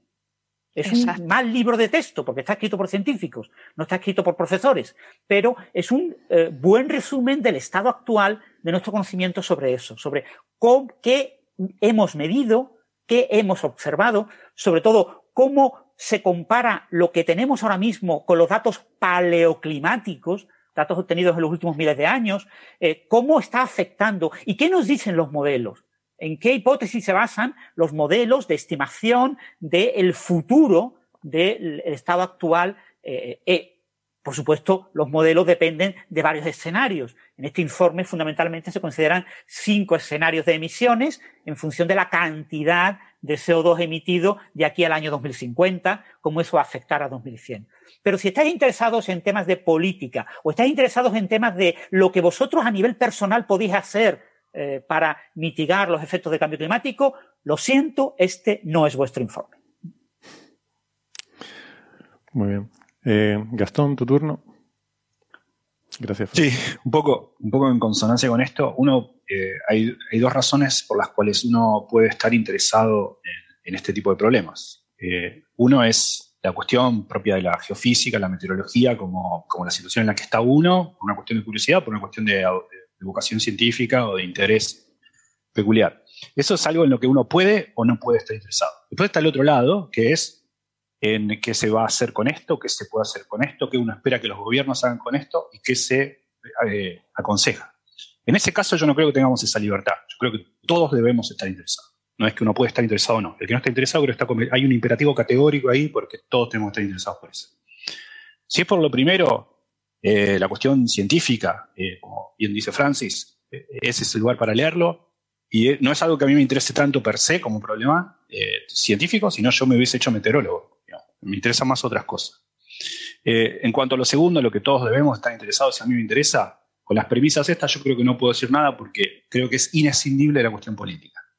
No se puede, no... Eh, es más, yo eh, directamente descreo de cualquier cuestión que discuta el cambio climático en, cuestión de perspectiva que no haga una profunda crítica del sistema en el cual vivimos, el sistema económico en el cual vivimos. No creo que eso, yo algo que no tenga ni siquiera en cuenta el sistema en el que vivimos, el sistema de producción en el que vivimos, me parece que no es un análisis serio del proyecto de lo que puede pasar, de las perspectivas. Directamente creo que es inescindible la cuestión política. Un, ejemplo es lo que dijo Héctor, que dijo que nos exhortó a que dejáramos la cuestión política de lado, no obstante, todo lo que dijo fue político. Porque creo que es inescindible, justamente. Estoy de acuerdo con Héctor en eso. Muy bien. Bueno, solo te quería puntualizar una cosa. Cuando dijiste que te harías meteorólogo, creo que deberías decir climatólogo, porque es diferente, ¿no? Eh, meteorología es, en escalas temporales breves. No, pero también está relacionado, porque así como uno puede pensar en el cambio climático, también puede pensar en cuestiones meteorológicas o, más locales, ¿no? Estoy pensando en problemas de minería al cielo abierto, por ejemplo, que son de escalas más locales. También hay, eh, tiene tintes parecidos a esto, en cuanto a, que depende de, se entrelaza con la cuestión política de una manera que es cierto, uno puede, como todo análisis, enfocarse en lo, científico y separar lo otro, pero ese, es, ese queda en una especie de nicho eh, de conocimiento propio del problema natural. Ahora, si uno quiere ir un poco más allá, tanto en cuestiones de escala pequeña o escalas globales, me parece que se entrelaza con la política de una forma inescindible. Gracias, Gastón. Sara. A ver, eh, esta gente del IPCC lleva desde los años 80 avisando eh, con datos científicos de lo que nos iba a pasar y de es una forma de decirnos, oye, tenemos que espabilar, ¿no? Nos están dando datos científicos. Ellos no dicen lo que tenemos que hacer, como bien dice Francis. Ellos están diciendo lo que está pasando a nivel eh, histórico. Te muestran cómo ha cambiado nuestra eh, las temperaturas del planeta, el nivel del mar, todo y te muestran modelos que te dicen lo que nos va a pasar. Entonces, es muy importante que empecemos ya, porque si llevan desde los años 80 y no hemos hecho ni caso, yo creo que es importante que se empiece a tener más en cuenta. No solo nosotros, que no solo podemos leer, que podemos acceder, sino, claro, a nivel político. No podemos estar, eh, que haya países que en los acuerdos de Kioto eh, reduzcan sus emisiones y digan, venga, sí, estoy de acuerdo, voy a reducir, y otros países se pasen esto por mm, ciertas zonas. No, eso no debería ser justo. Sí que es cierto que, claro, que países emergentes para que consigan llegar a un nivel como el que hemos alcanzado otros países, necesitan industria, necesitan industrializarse. Y claro, nosotros hemos emitido, ¿por qué ellos no? Pues quizá haya que dotarles de energías limpias, echar una mano al que no tiene. Eh, digamos que esto debería ser algo, como bien dijo Héctor, a nivel global y que quienes tienen que realmente hacer caso a esto, aparte de nosotros, tomar medidas y ser más sostenibles, también los gobiernos y ser todos más sostenibles. Uno no conseguimos nada, no consigue nada una persona, pero todo el mundo consigue mucho. Muy bien, gracias Sara. Pues yo creo que con estas reflexiones lo podemos dejar por aquí de momento. Digo de momento, pues no sé si en un futuro episodio les apetecerá volver a sacar el tema y, hablar en más profundidad y debatir más de todo esto que se ha hablado, ¿no? Eh, por ahora vamos quizás podía, podía, estar bien invitar a un climatólogo o a alguien así para hablar de este tema, ¿no? Y ver la visión del experto. Un ambientólogo eh, también, gente. O un ambientólogo. Pero bueno, eh, yo creo que es bien conocida. Quiero decir que nos va a decir, nos podrá dar más detalles, nos podrá explicar más cosas, pero en fin, eh, hay 4.000 páginas de informe del IPCC donde se habla de la climatología. Hay que leérsela, hay que leérsela. No sé quién se la habrá leído. Porque bueno, por lo menos las figuritas, ¿no? es mucho texto. Eh, yo les recuerdo, por cierto, que tuvimos al profesor Roger Barry, precisamente que aparecía en la promo que poníamos al principio de este episodio, en el episodio 53 Tuvimos al profesor Roger Barry en el programa, ¿no? que fue un miembro de este panel y de hecho fue el editor de uno de los eh, informes. El editor es el, un poco la persona está encargada de uno de los capítulos del informe, que en este caso era el informe sobre hielos, ¿no? Eh, sobre las masas de hielo, porque es lo que él era un experto, que mm, falleció en 2018, por cierto, y además recuerdo que yo no lo sabía y me lo dijo Francis eh, mientras estábamos un día aquí en, en Coffee Break. Pues eh, nada, por si alguien tiene interés, pues eh, que eh, ahí estuvimos hablando de eso. En aquella época creo que había alguna, estuvimos hablando de alguna controversia que había sobre, bueno, no sé qué escándalo con alguna mala práctica de alguno de los participantes en el panel, pero bueno, que estas cositas que, ¿no? Eh, miserias humanas que surgen a veces en medio de, todo el esquema científico. En todas partes siempre cuestionabas. Sí, siempre hay alguna, alguna cosa que, va mal en algún sitio, algún, ¿cómo es? Algún garbanzo. Mm, negro. Es un garbanzo negro, gracias. Bueno, eh, sobre este tema, mm, había un artículo que salió en Nature eh, Climate Change que nos lo, nos lo sugirió Sara para comentar hoy, que se trata de un artículo un, un investigador que se llama Niklas Boers, Em, sobre em, de, de Berlín, eh, la Universidad de Berlín, sobre eh, las observaciones de, de, la corriente de circulación del Atlántico, el, el, bucle de circulación meridional del Atlántico, eh, en los que propone un diagnóstico de, de, alerta temprana de cuándo esa corriente podría colapsar, en el sentido de eh, en fin, que estos, estos, estas circulaciones que se producen en el sistema climático, pues que pudiera, pudiera desaparecer, ser reemplazada por otra, lo que sea, y, que habla de que esto podría estar ya ocurriendo, Sara, es algo así, ¿no? Eh, sí, sí. Ah, mira, nos pones además el grafiquito en el fondo, muy bien. Efectivamente, eh, espera, es esta. Vale, tenemos la... ¿Esa es? Sí. sí. La corriente de circulación de vuelco meridional del Atlántico es una corriente que, para que los oyentes un poco entren en contexto, es una corriente que lo que consiste es las aguas cálidas del hemisferio sur suben, suben, suben, bordeando América, llegando a Europa calentitas, hasta llegar al norte, al Ártico. Allí se enfrían, ese agua eh, salada y caliente al enfriarse se vuelve mucho más densa y mm, se vuelve muy profunda y baja hacia el hemisferio sur, enfriando. Entonces, ¿qué proporciona esta, esta corriente? Aparte de ser un maravilloso sumidero de CO2, porque ahí almacena y capta mucho CO2 del agua, otra de las cosas que tiene es que calienta Europa. A nosotros, climas, ese clima benigno de Europa nos lo proporciona esta corriente. Eh, también mantiene el control a los monzones, mantiene el nivel del mar en el norte de Estados Unidos. Mm, digamos que es importante, ¿vale? Esta corriente está muy estudiada y hay dos, hay dos hipótesis sobre ella. Porque pese a que está muy bien estudiada, tenemos dudas. Hay una hipótesis que dice que la corriente siempre es estable se, se dice monoestable, siempre tiene el mismo flujo de fuerza. Y hay otra corriente eh, que dice que tiene dos estados. Un estado fuerte con una corriente fuerte con bastante velocidad y una corriente más débil, ¿vale? Estado débil. ¿Qué pasa? Que tienen, hay modelos que avalan esto, pero hay otros modelos que no lo avalan. Entonces esto sigue siendo un poco dudoso.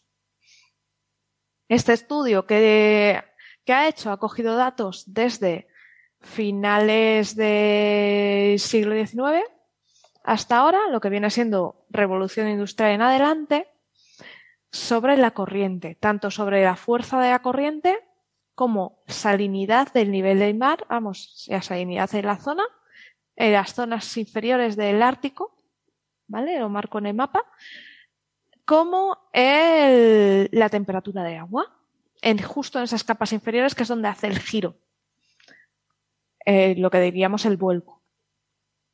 ¿Vale? ¿Y qué se han dado cuenta? Que justo en el sur del Ártico ha habido un aumento, una disminución de la salinidad debido a que el eh, casquete polar se está derritiendo y está vertiendo mucha agua dulce. Y luego hay otro tema, Y es que no solo baja la salinidad, sino que ha habido un aumento de temperatura. Por eso se derrite. Entonces, este tema eh, también han medido el, flujo, eh, la fuerza de flujo, y han visto que efectivamente que, se, que es mucho más débil. Entonces, no da una fecha, no te dice, bueno, a ver, lo que te dice es, parece que según los modelos y según el pasado, estimamos que se va a debilitar más. O sea, que se está, eh, vemos que se debilita y haciendo regresión vemos que se va a debilitar mucho más. Pero no te dice, oye, se va a debilitar mañana, pasado, dentro de 200 años. No lo sabemos. Pero sí que es un indicador de que aquí hay que hacer algo, ¿no? Es justo como lo que decíamos antes. Si se debilita, aumentará el nivel del mar en el norte de Estados Unidos, Europa tendrá un clima muy frío, o sea, Filomena eh, va a ser todo el invierno. va a ser esto un poquito desastre, aparte todo el CO2 que dejará de almacenarse, que eso también es muy importante. Entonces, mm, ¿qué hacer para que no se debilite esta corriente? Pues lo primero, lo que hemos dicho justo antes, evitar que, que los casquetes se derritan porque parece que una de las causas es eso, es ese flujo de agua dulce al mar. Mm. ¿Algún comentario? Bueno, aquí parece que de rigor mencionar la película, ¿no? La famosa película esta de, de 2004 o así, el día después, o así se llamaba. El día de mañana o el día de mañana. Jamás pensé que esa película se fuera a mencionar en Coffee Break. Pensaba que era muy mala. Yo no la he visto, ¿eh? Todo el mundo me ha dicho que era tan mala. Es muy mala. Yo llegué a mitad de película y dije, Dios mío, ¿qué estoy viendo? Sí. Plantea, la película planteaba eso, que se paralizaba la corriente del Golfo y todas las consecuencias. Claro, la película planteaba que eso pasaba en pocos días. Y claro, es una cosa que pasará en décadas si empieza a pasar, ¿no? Y será una cosa más o menos eh, débil, pero obviamente tendrá importantes implicaciones. ¿no? El, mm. Lo que hay que recordar es que eh, en apariencia es, una, es la corriente más estudiada del planeta. Hmm. Porque, bueno, pasa por la costa eh, este de Estados Unidos y de Canadá, y, y, pero sin embargo mm, también una de las corrientes que más secretos oculta porque es extremadamente compleja. ¿no? Lo, que, lo que ocurre con esta corriente cuando sube, ¿no? ahí en la cinta de circulación que presenta Sara, que está en la circulación global, ¿no? Eh, eh, corresponde a la parte azul que está entre Estados Unidos y Europa, ¿no? Pero eh, la parte que se mete cerca de, Groenlandia y por todo el norte de, Canadá es extremadamente compleja. Tiene ahí varias subcorrientes y es muy difícil saber exactamente qué está ocurriendo. Y es una región en la que obviamente tomar muestras es extremadamente difícil y sabemos muy poco sobre lo que ocurre ahí con lo que este tipo de modelos pues eh, tienen esa dificultad, ¿no? Tienen la, enorme dificultad de que eh, deberíamos de conocer mucho mejor eh, la dinámica de esta corriente con objeto de predecir qué futuro va a tener, ¿no? Y cómo pueden afectar ese deshielo que comenta Sara, ¿no? Que es clave y, pero bueno, el modelo pesimista podría ocurrir en este siglo, ¿no? En el siglo XXI. Sí, también hay que tener en cuenta que si vemos las gráficas de, del paper, mm, los márgenes eh, son, gráficas un poquito, los márgenes de error son grandes, son gráficas con mucho ruido, muy raras, porque claro, no solo han tomado, han tomado las muestras del sur, del norte, de tomas de temperatura muy distintas. Entonces tampoco hay que coger un poquito, pues eso con, mm. Hay que tener en cuenta siempre que hablamos de, y creo que este es un buen ejemplo para ilustrarlo, ¿no? que la climatología está llena de efectos no lineales. Eh, por eso es un, es un sistema complejo, ¿no? lleno de, estos efectos mariposa, de inestabilidades, en el sentido de que hay veces que un pequeño cambio produce un cambio crítico en algo, ¿no? que funciona de una forma, y entonces llega un momento en que pasas el punto, ¿no? pasas el punto crítico, entonces ya la cosa se reconfigura a, a otra forma distinta.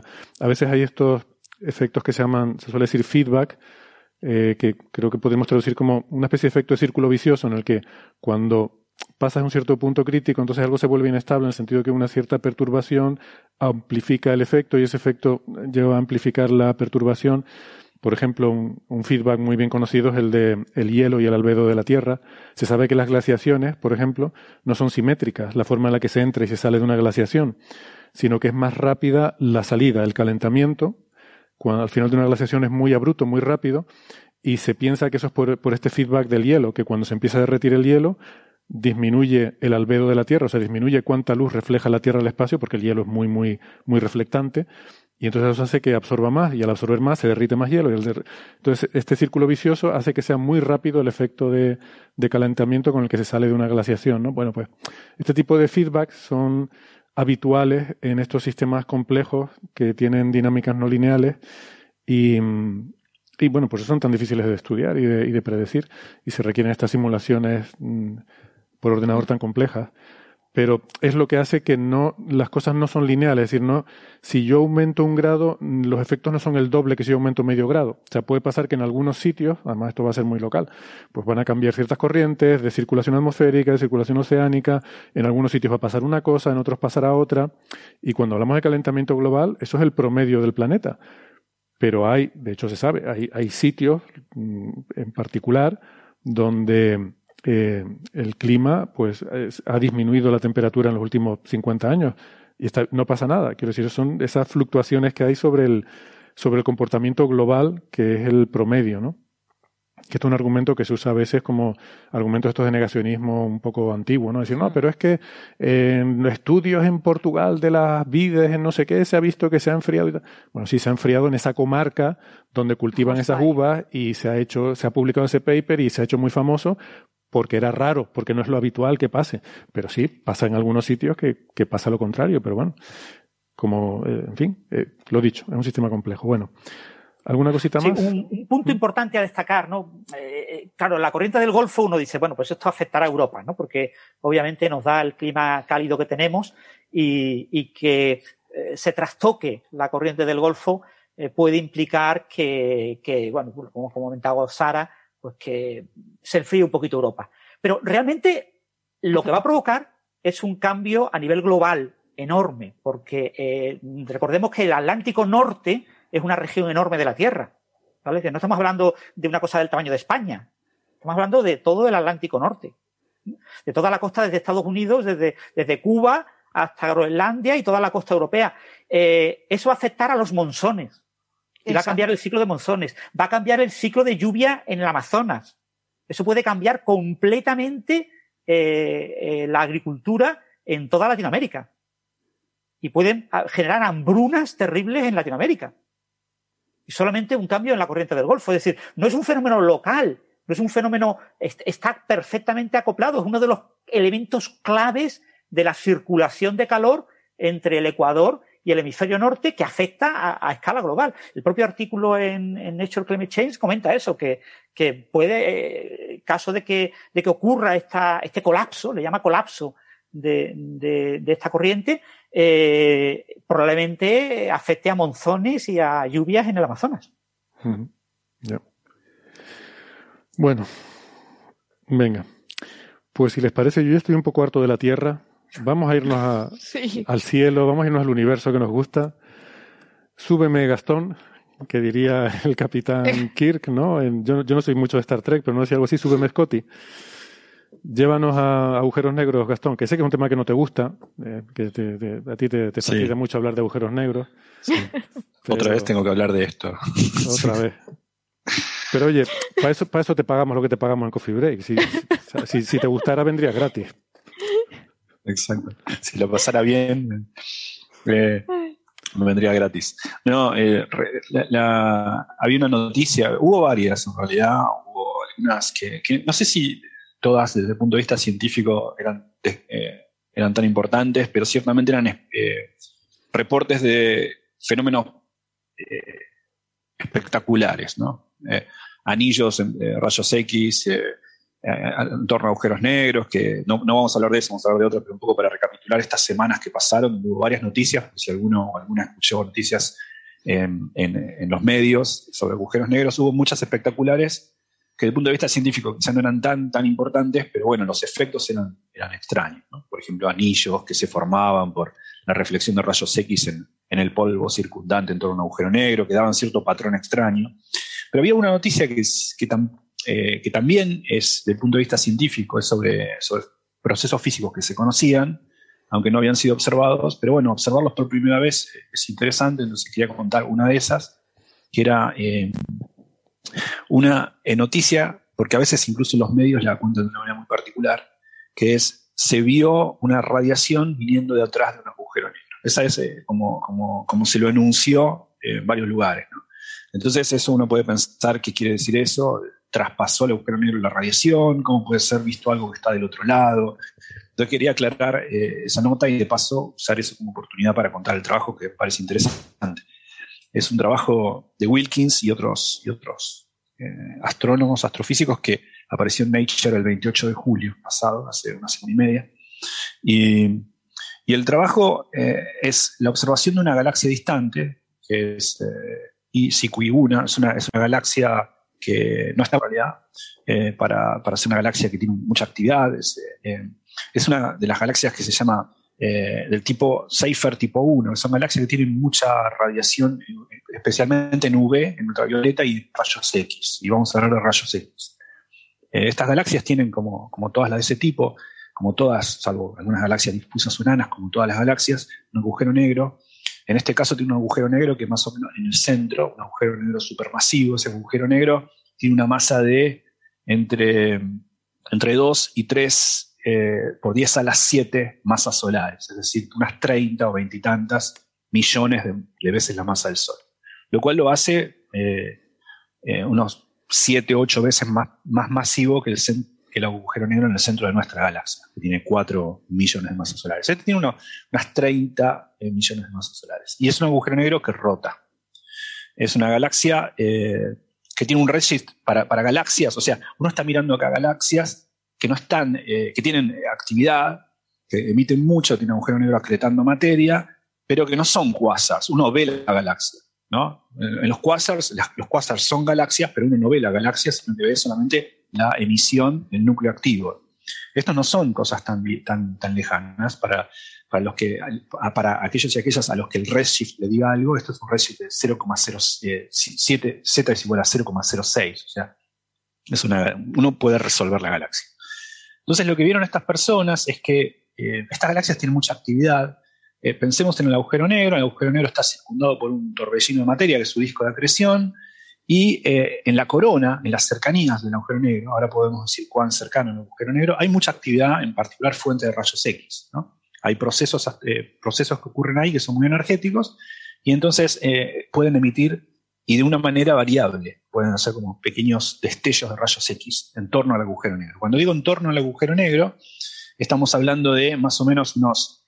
un agujero negro de estos tiene de tamaño algo así como 100 millones de kilómetros de ese orden, y esto es más o menos a esa distancia, es decir, cuatro veces, por ejemplo, eh, eh, esta fuente de rayos X que ocurre en la corona cercana al agujero negro, cuando decimos cercana nos referimos cuatro veces el tamaño que el agujero negro tiene, o sea, del orden del mismo tamaño del agujero negro, no mucho más lejano que Entonces, ahí muy cerca del agujero negro, en la íntima cercanía, repito, tres o cuatro veces más lejos que lo que él mismo mide, del orden de unos 100 millones de kilómetros. Ahí hay como, como actividad de rayos X que, eh, lo, que esto, lo que esta gente vio, vio es que ese rayo, rayo X, por un lado, vos mirás, ves directamente con tu, con telescopio, ves la emisión, pero también ves el reflejo de la emisión en el disco de acreción que rodea el agujero negro. Eh, se emite, pero se ve un eco. Se ve un eco que uno ve la emisión de la corona cerca del agujero negro, pero esa emisión también refleja en el disco que está rodeando al agujero negro.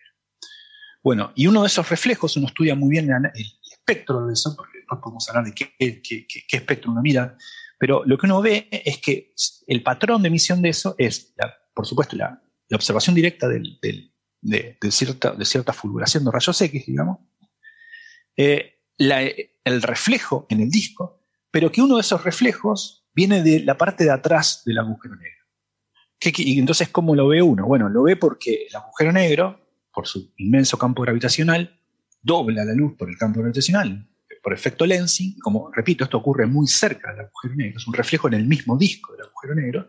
Ahí la luz se curva mucho, entonces viene de atrás, pero uno le ve la nuca al agujero negro, si se quiere, por el, efecto gravitacional que genera. Entonces, uno mirando con cuidado esa emisión, lo que mostraron es que el reflejo de una emisión de rayos X generada en la cercana corona del agujero negro, rebotando en el disco de acreción, pero en la parte de atrás, en la que no veríamos si no fuese porque la luz se curva gracias a la gravedad del astro.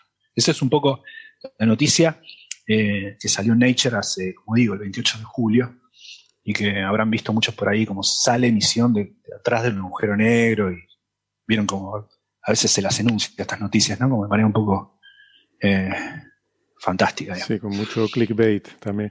A mí me gusta, una cosa que me gusta remarcar de este tipo de cosas es que esos destellos de rayos X que dice Gastón son fulguraciones y en principio lo que pensamos es que son procesos parecidos a los que tienen lugar, por ejemplo, en el Sol, cuando se producen esas fulguraciones solares, porque tienes un plasma alrededor del agujero negro, un plasma es simplemente el material que está cayendo está ya tan caliente que se ha convertido en un plasma, se le han arrancado los electrones a, los átomos y tienes eh, los núcleos cargados por un lado, los electrones por otro, eso es un plasma, y, y ahí también tienes algún tipo de dinamo debe estar teniendo lugar, por eso tiene una corona, se habla de coronas de agujeros negros, igual que el Sol tiene una corona, que probablemente también es una estructura sostenida por algún tipo de, campo magnético en alguna geometría que no somos capaces de ver, pero que seguramente está producida por los movimientos de ese plasma que está rotando en ese disco, que está cayendo el agujero negro. Seguramente ahí están pasando un montón de cosas súper interesantes y hay gente que se dedica a simularlas, a hacer simulaciones de plasma relativista en, en las mediciones de agujeros negros. Y, y al final tienes también eso, eh, campos magnéticos que se retuercen, como en el caso del Sol, y que acaban rompiéndose, entre comillas, produciendo reconexión y generando estas fulguraciones que emiten en rayos X, ¿no? Y entonces Lo, que me queda la impresión de lo que has contado es que es muy indirecta la, la, eh, esa, esa visión de, de rayos X detrás del agujero negro, ¿no? Sí, por otro lado, eh, para estar seguro, estamos hablando de observar radiaciones en un proceso, en un eco de, eventos, en una medición que se hizo en, una, campaña de cinco días, eh, que por dos, hecho por dos telescopios en, eh, en, enero del 2020. Entonces uno tiene que estar muy seguro de que esa observación, ¿qué está, viendo cuando ve eso? ¿Cómo, ¿Cómo, sabe que lo que está viendo es, eso? ¿Cómo sabe de qué lado uno está resolviendo el orden de millones de kilómetros, pero a una, a una, distancia galáctica? Entonces, ¿cómo, ¿cómo uno puede estar seguro de que lo que está viendo es eso? Entonces, para, para estar seguro de eso, uno tiene, debido justamente a lo que lo que mencionaste, esa abstrusa dinámica que hay ahí cerca. Está la corona que hace convección, como hace convección, que hay diferencias de temperaturas, hay efecto dínamo porque hay campos magnéticos. Eh, entonces, amplificación del campo magnético debido a eso. Entonces, ¿cómo toda esa abstrusa dinámica no, la tiene que, conocer muy bien? Entonces, en particular, se ve muy afectada por el momento angular del agujero negro. Primero por saber bien la masa, después por saber el momento angular. En este trabajo ellos muestran que acotan el momento angular por abajo, es decir, que saben que el momento angular no puede ser menor que, y es un, valor muy grande, muy del orden de, lo máximo que puede llegar a, rotar. Entonces, es, eh, conocen bien eso, pero también hay una indeterminación en un factor casi 2 de la masa del agujero negro. Yo digo que dije entre, entre 2 y 3, 10 a las 7 masas solares, no es que no lo recuerde, sino que hay una cierta discrepancia de ese factor. Entonces, eh, hay que saber primero muy bien la morfología de este astro. Porque recordemos, un agujero negro tiene una dada masa, si este rota se hace más pequeño, aunque mantenga su masa. Entonces, la dinámica cerca de su disco, eh, el, tamaño del agujero negro mismo, puede, puede variar un factor 2 en función, aún con la misma masa en función de cuán rápido rota. Entonces es importante acotar el momento angular, por eso que trabajo hace énfasis en esa cota, en saber que rota y no menos que tal cosa. Y por otro lado, eh, también, eh, sí, está uno, ¿cómo, primero, ¿cómo sabe ¿no? de qué es lo que está ocurriendo ahí? Si no puede resolverlo ópticamente. Eh, en rayos X no puede resolver el ángulo, tiene que inferirlo de otra manera. Bueno, esto, por ejemplo, se hace mirando las radiaciones que vienen de, cerca del agujero negro. La línea, una línea muy particular para mirar es la línea del hierro, porque uno sabe la espectroscopía y sabe cuán corrida está. Entonces, en función de cuán corrida está la línea de hierro, infiere cuál es el redshift gravitatorio, el corrimiento al rojo gravitatorio que ocurre ahí. Entonces uno puede tener información, por ejemplo, de cuál es la geometría cerca del horizonte. Recordemos que estos son eventos que ocurren a 3, 4 veces la distancia del horizonte, son muy cerca del agujero negro, donde el redshift es muy importante. Entonces ahí uno puede inferir, por ejemplo, cuánto, cuánto rota, y también cuánto rota está relacionado con cuál es su emisión en jets. Entonces, hay como, hay como dependiendo de esta galaxia, en este caso no, pero, pero uno puede inferir con, ese tipo de cosas, eh, la dinámica que ocurre muy en la cercanía del agujero negro, pero como bien decimos, es muy abstrusa. Uno hay un montón de hipótesis acerca de, de qué está pasando ahí. Sí, ese es un punto clave lo que acaba de comentar Gastón. Este tipo de artículos en Nature sobre la primera vez que se observa un fenómeno en astronomía y astrofísica, los oyentes habituales del programa saben que somos muy críticos con ellos, ¿no?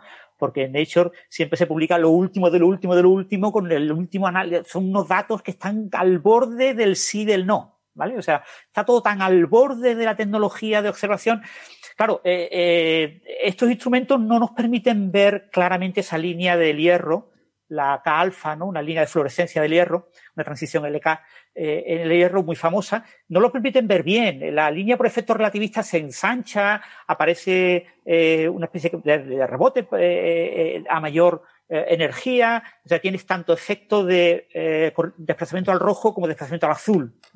Y, entonces es bastante complicado. Cuando uno mira las predicciones, han utilizado un código de rayos, de trazado de rayos, de gráficos por ordenador de toda la vida, relativista, para coger la fuente colocada a esos cuatro veces el, radio de Schwarzschild sobre el agujero negro y ver cómo se refleja en un disco y, y, cómo podríamos ver esa señal reverberada, esa señal doble, ese eco eh, que nos mostraría la, misma señal reflejada en dos lugares, delante y detrás del agujero negro respecto a la visión, a la, eh, digamos, el ángulo de visión, ¿no?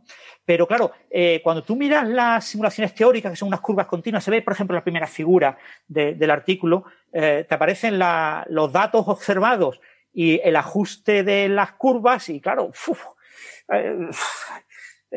el ajuste es muy complicado el verlo, ¿no? Se ve algo mejor en la, en frecuencias más, en las energías más altas de 6 a 8 kiloelectronvoltios.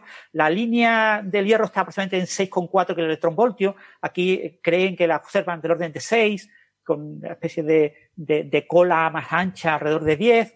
Eh, pero esa figura es la que se ve un poquito más clara, pero cuando ves el espectro a menor energía, pues eh, estoy viendo ahora mismo la figura, entre 1 y 3 kiloelectronvoltios, pues prácticamente no ves nada. Entre 3 y 5 ves un pico, pero bueno, es que hay dos o tres picos más. ¿Por qué este pico? Eh, o sea, eh, entre 5 y 7 te pasa lo mismo. Entonces te encuentras, a mí me genera muchas dudas. Yo creo que este artículo va a generar muchas dudas hasta que no sea, hasta que no se vuelva a ver. si no en esta galaxia, en otra galaxia en la que se pueda llegar a ver, que esto es difícil, ¿no? Son fulguraciones muy, muy intensas para que se pueda ver ese rebote, esa, esa doble señal que ellos vieron, y, y, la interpretación de esa señal es extremadamente quisquillosa, ¿no? Entonces yo creo que ha tenido, este artículo a nivel de revisión por pares ha, tenido muchas críticas. No sé si Gastón eh, has tenido la curiosidad por ver la información suplementaria. Eh, eh, no, una página. No, leí. es sorprendente, es solamente una página. Y una página es una hipótesis alternativa. ¿no? Entonces, probablemente algún revisor le ha obligado a, a poner una hipótesis alternativa eh, y entonces en esa hipótesis, pues dicen que en realidad no están observando esta señal de reverberación, sino están observando otra cosa, pero lo ponen solamente eh, en una página con tres párrafos y, y, lo dejan así como de pasada, pero está en la información suplementaria. No lo mencionan en el, en el artículo principal. Yo qué sé, este artículo, mm, eh, la, la, figura preciosa, la figura 2, ¿no? La figura es el esquema, ¿no? El, el, el esquema de lo que está ocurriendo es preciosa, y, pero después cuando mm, yo veo los detalles, a mí me, yo no estoy experto, pero me chirría mogollón eh, el análisis que han hecho. O sea, yo veo hay mucho sesgo de confirmación, pero claro, yo no soy experto y, y, y, los datos se supone que están públicos, los códigos que han utilizado están públicos, se puede tratar de repetir el análisis. Yo no lo voy a hacer, pero a mí me genera muchas dudas de hecho, eh, creo que son datos del, telescopio XMM, XMM Newton, ¿no? Con lo cual. Y el NuSTAR también. De NuSTAR y de XMM Newton están procesados. Claro, la señal que tienen no está bien factorizada en banda y ellos aplican un software que también parece que es estándar para factorizarla en diferentes bandas y tratan de interpretar la señal a partir de lo que ven en diferentes bandas. Sí, el trabajo, el trabajo tiene en cuenta las dos, las dos observaciones de los dos mm. telescopios. Son datos de archivo, creo, entonces, no son, no son datos, creo, no sé cómo es con Newstar, eh, pero con el XMM Newton sí creo que los datos se publican y cualquiera puede ir luego y hacer, eh, mm, y hacer algún análisis con, con, datos anteriores. Y creo que estos eran de esos, de archivo, ¿no? Si no recuerdo mal. Pero no sé con sí, de todas formas lo, lo, incluyen, incluyen el enlace para que quiera repetirlo puede, puede hacerlo con relativa facilidad, entre comillas, ¿no? Vale, vale. Pero digo, a mí me genera dudas porque cuando veo los ajustes, a mí no me convencen nada. Entonces, claro, eh, es el ajuste óptimo, ¿vale? O sea, hemos probado muchísimos parámetros para la altura mm. de la fuente, para el tipo de reflectividad que tiene el disco, todo eso no, no los conocemos, eso no lo tenemos que inventar. Se han probado muchos valores y tienen un ajuste. Y el mm. ajuste es malo, pues tú dices, pues ¿cómo serán los que no, no están ajustados tan finos, no? Esto lo, lo, interesante sería quizás ver la diferencia de calidad entre el ajuste que pones y los que has descartado, ¿no? Porque yo a veces he visto artículos en los que una detección eh, te ponen el ajuste con el elemento detectado y sin el elemento detectado y tú dices, bueno, sí, es un pelín mejor con el elemento, pero, pero tampoco veo yo que esto sea tan claro, ¿no? Sí, a veces es un poco... Sí, y después ellos plantean la, la, figura clave para ellos es la figura 4, que es la figura de residuos, se supone que eliminan el, el, modelo teórico y, y, observan los residuos, observan un exceso en el residuo. Mm. Eh, pero claro, mm, eh, ellos dicen que está muy claro, que aparece ahí, porque hay una banda, la banda entre uno y dos y pico eh, kiloelectronvoltio, que es muy, muy continua, en la que no hay habitualmente eh, nada que la altere, y esta, este eco pues se, ha colado un poquito en esa banda. ¿no? Mm. Yo qué sé, yo no soy experto, pero y supongo que será una señal súper clara y por eso se ha publicado en Hecho. Pero a mí no me convence que sea una observación muy, muy clara, ¿no? O sea, pero claro, es que está, como está al borde, está al borde de lo que pueden dar los instrumentos y de lo que podemos analizar, pues eh, habrá que ver qué dicen futuros artículos, si lo critican o, lo aceptan.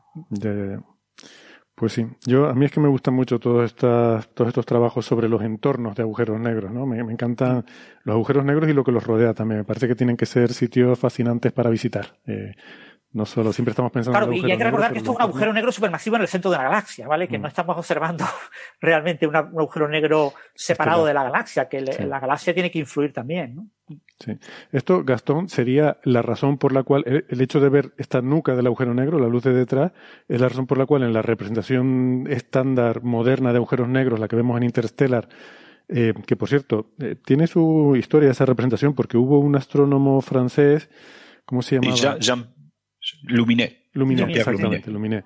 Que lo había hecho a mano, calculando y poniendo puntitos a mano, muy, muy Mi Sí, sí, tremendo. Un día, hizo vamos a hablar de hizo cálculos por ordenador. Dibujó la figura a mano porque sí, a finales de los 70. No, no, bueno. Los cálculos lo hizo con ordenador. Sí, sí, pero hizo el Está vivo, está vivo, está vivo y, aparece por ahí cada tanto y tiene varios libros de divulgación, uno de ellos llamado Agujeros Negros, del principio de los 80, que es muy bueno, estaba muy bien. Un día, un día, hablamos sobre él. Pero bueno, lo que quería decir es que en esa representación clásica es la razón por la que vemos el, agujero negro y que hace el disco como una especie de sombrero a su alrededor. Exacto, la, parte de detrás del disco la vemos alrededor, ¿no? Exacto, es el mismo fenómeno. En este caso, eh, sería un evento reflejado ahí, en lugar de ver toda la imagen que viene por arriba, pero es exactamente eso. Sí, bueno, pero aquí no, en esa imagen famosa, lo que vemos también es la luz de por debajo lo luz por debajo se curva y nos muestra esa imagen. Entonces el agujero negro es como una especie como de círculo, como una parte, no sé, como un ojo, ¿no? Claro. por arriba y por abajo. Aquí, como, aquí, como es un, aquí como es un reflejo. Está reflejado en la parte de atrás respecto al observador, que yo miro, y la parte de adelante. Entonces tengo una doble señal. Tengo la señal que se refleja en la parte de adelante del disco, por la parte de arriba del disco, nada de abajo. Por la parte de arriba, que es más próxima a mí, pero y veo una segunda señal retrasada unos kilosegundos eh, debido al reflejo detrás, que se curva, esa luz reflejada atrás tendría que irse en dirección opuesta, mm. pero el agujero negro la curva y me la trae en dirección hacia mí. Mm. Entonces me llega más tarde porque ha recorrido una distancia más grande. Sí. Para llegarme a mí. Pero digo que que, o sea, mi pregunta era que, al igual que en la representación clásica del agujero negro, la parte de atrás del disco la vemos, que, esa, esa, luz que debería irse hacia el otro lado, y sin embargo la vemos nosotros también porque hay una parte que, que se dobla y llega a nuestra línea de visión, ¿no? Entiendo. En fin, bueno. Sí, o sea, el fenómeno, el fenómeno físico es el mismo bending. Lo que, lo que decía Francis, que es cierto, es que en este caso no es la misma emisión del disco, sino algo reflejado en él. Entonces la de abajo la verías porque no hay transmisión. No obstante, si hubiese también transmisión, sería el fenómeno físico que está atrás de esto es, el mismo.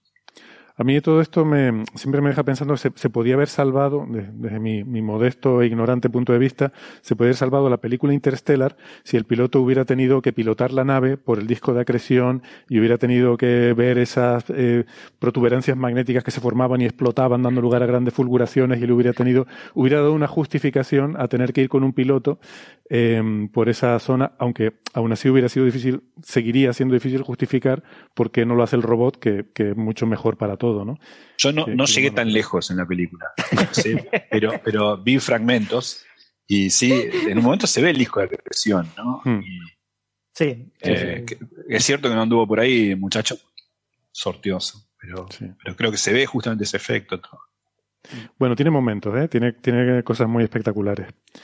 Eh, vale, pues si les parece, entonces vamos poniendo fin y vamos a ver si hay alguna pregunta en el, en el chat del directo. Aquí comienza señales, señales, señales de los oyentes. De los oyentes, de los oyentes,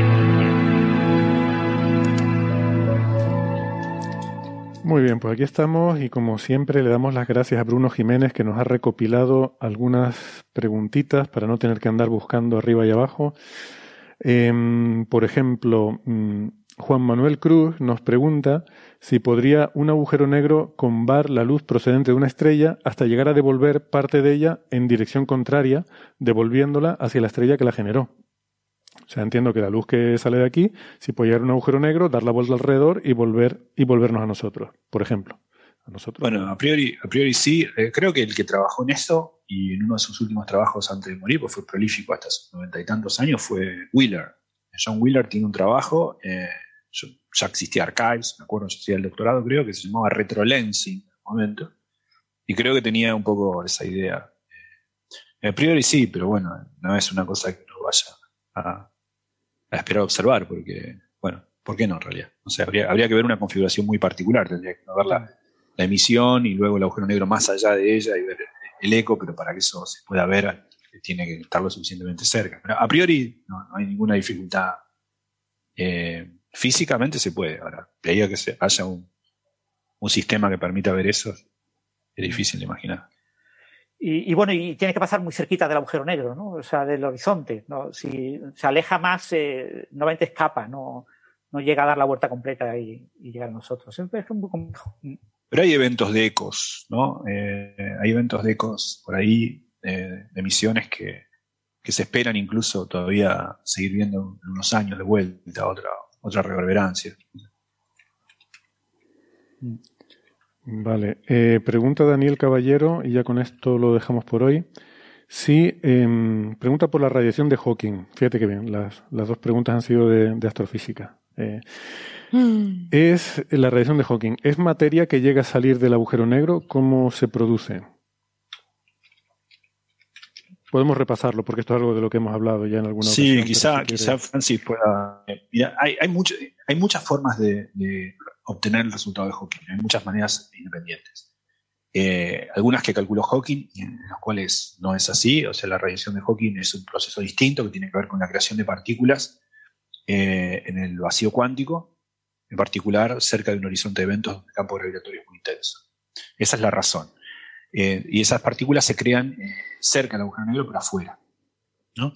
Ahora, es cierto que en, los años 2000 y algo, eh, y Wilczek reobtuvieron la radiación de Hawking haciendo el cálculo con un efecto túnel, como, agujeros como partículas que salen del agujero negro por efecto túnel. Y el resultado es eh, equivalente. Entonces, estrictamente hablando, uno puede pensar ese proceso como un efecto túnel.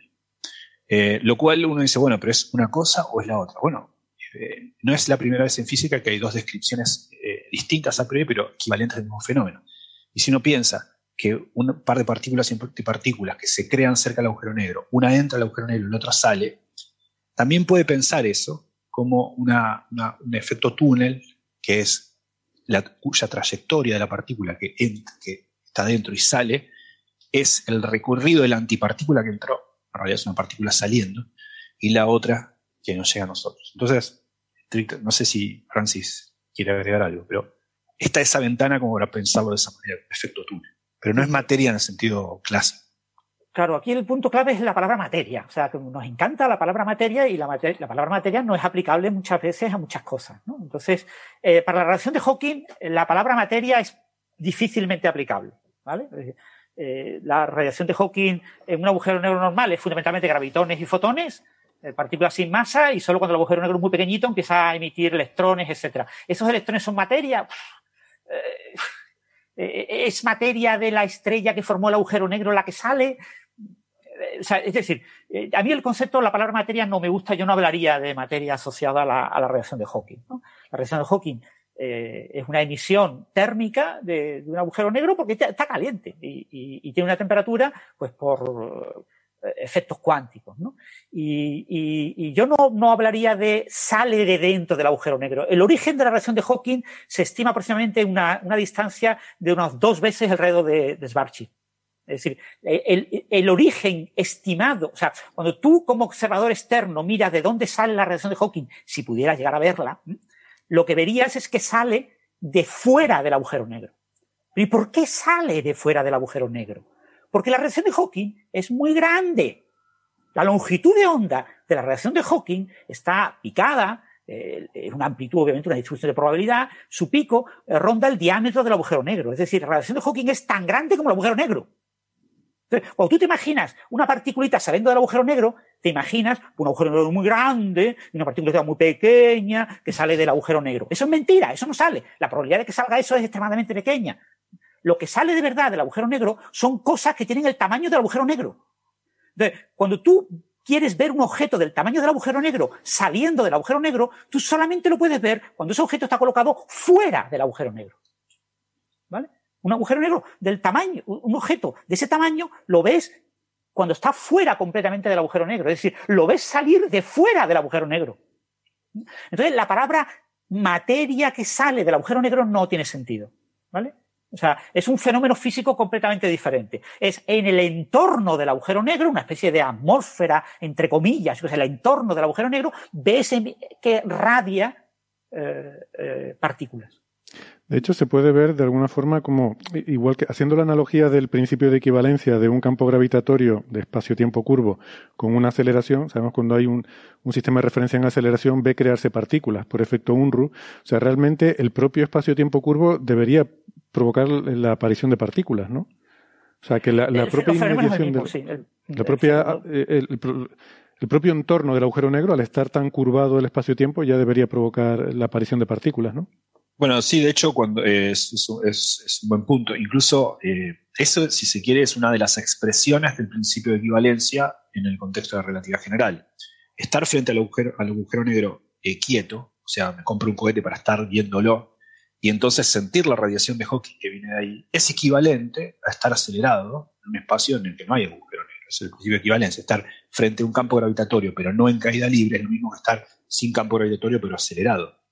Y de hecho no puede, puede ver cerca del agujero negro, sino toma la, la métrica de Schwarz y hace cálculo de qué geometría vería un observador muy cercano del horizonte, vería aquella geometría de un espacio sin agujero negro, pero en el cual él está acelerado. Y en ambos casos uno tiene una temperatura, como bien intuís vos, y la temperatura es la misma.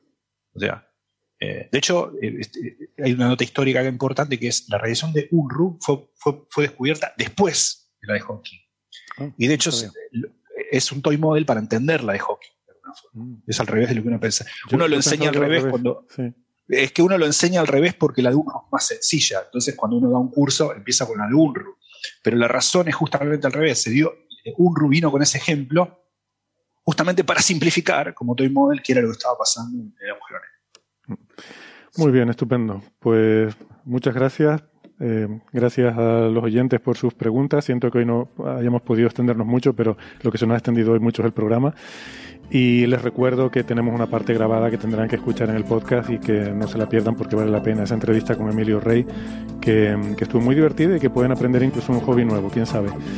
Eh, nada más, pues gracias Francis, Gastón, Sara y también a María, que hoy la verdad es que he aprendido mucho.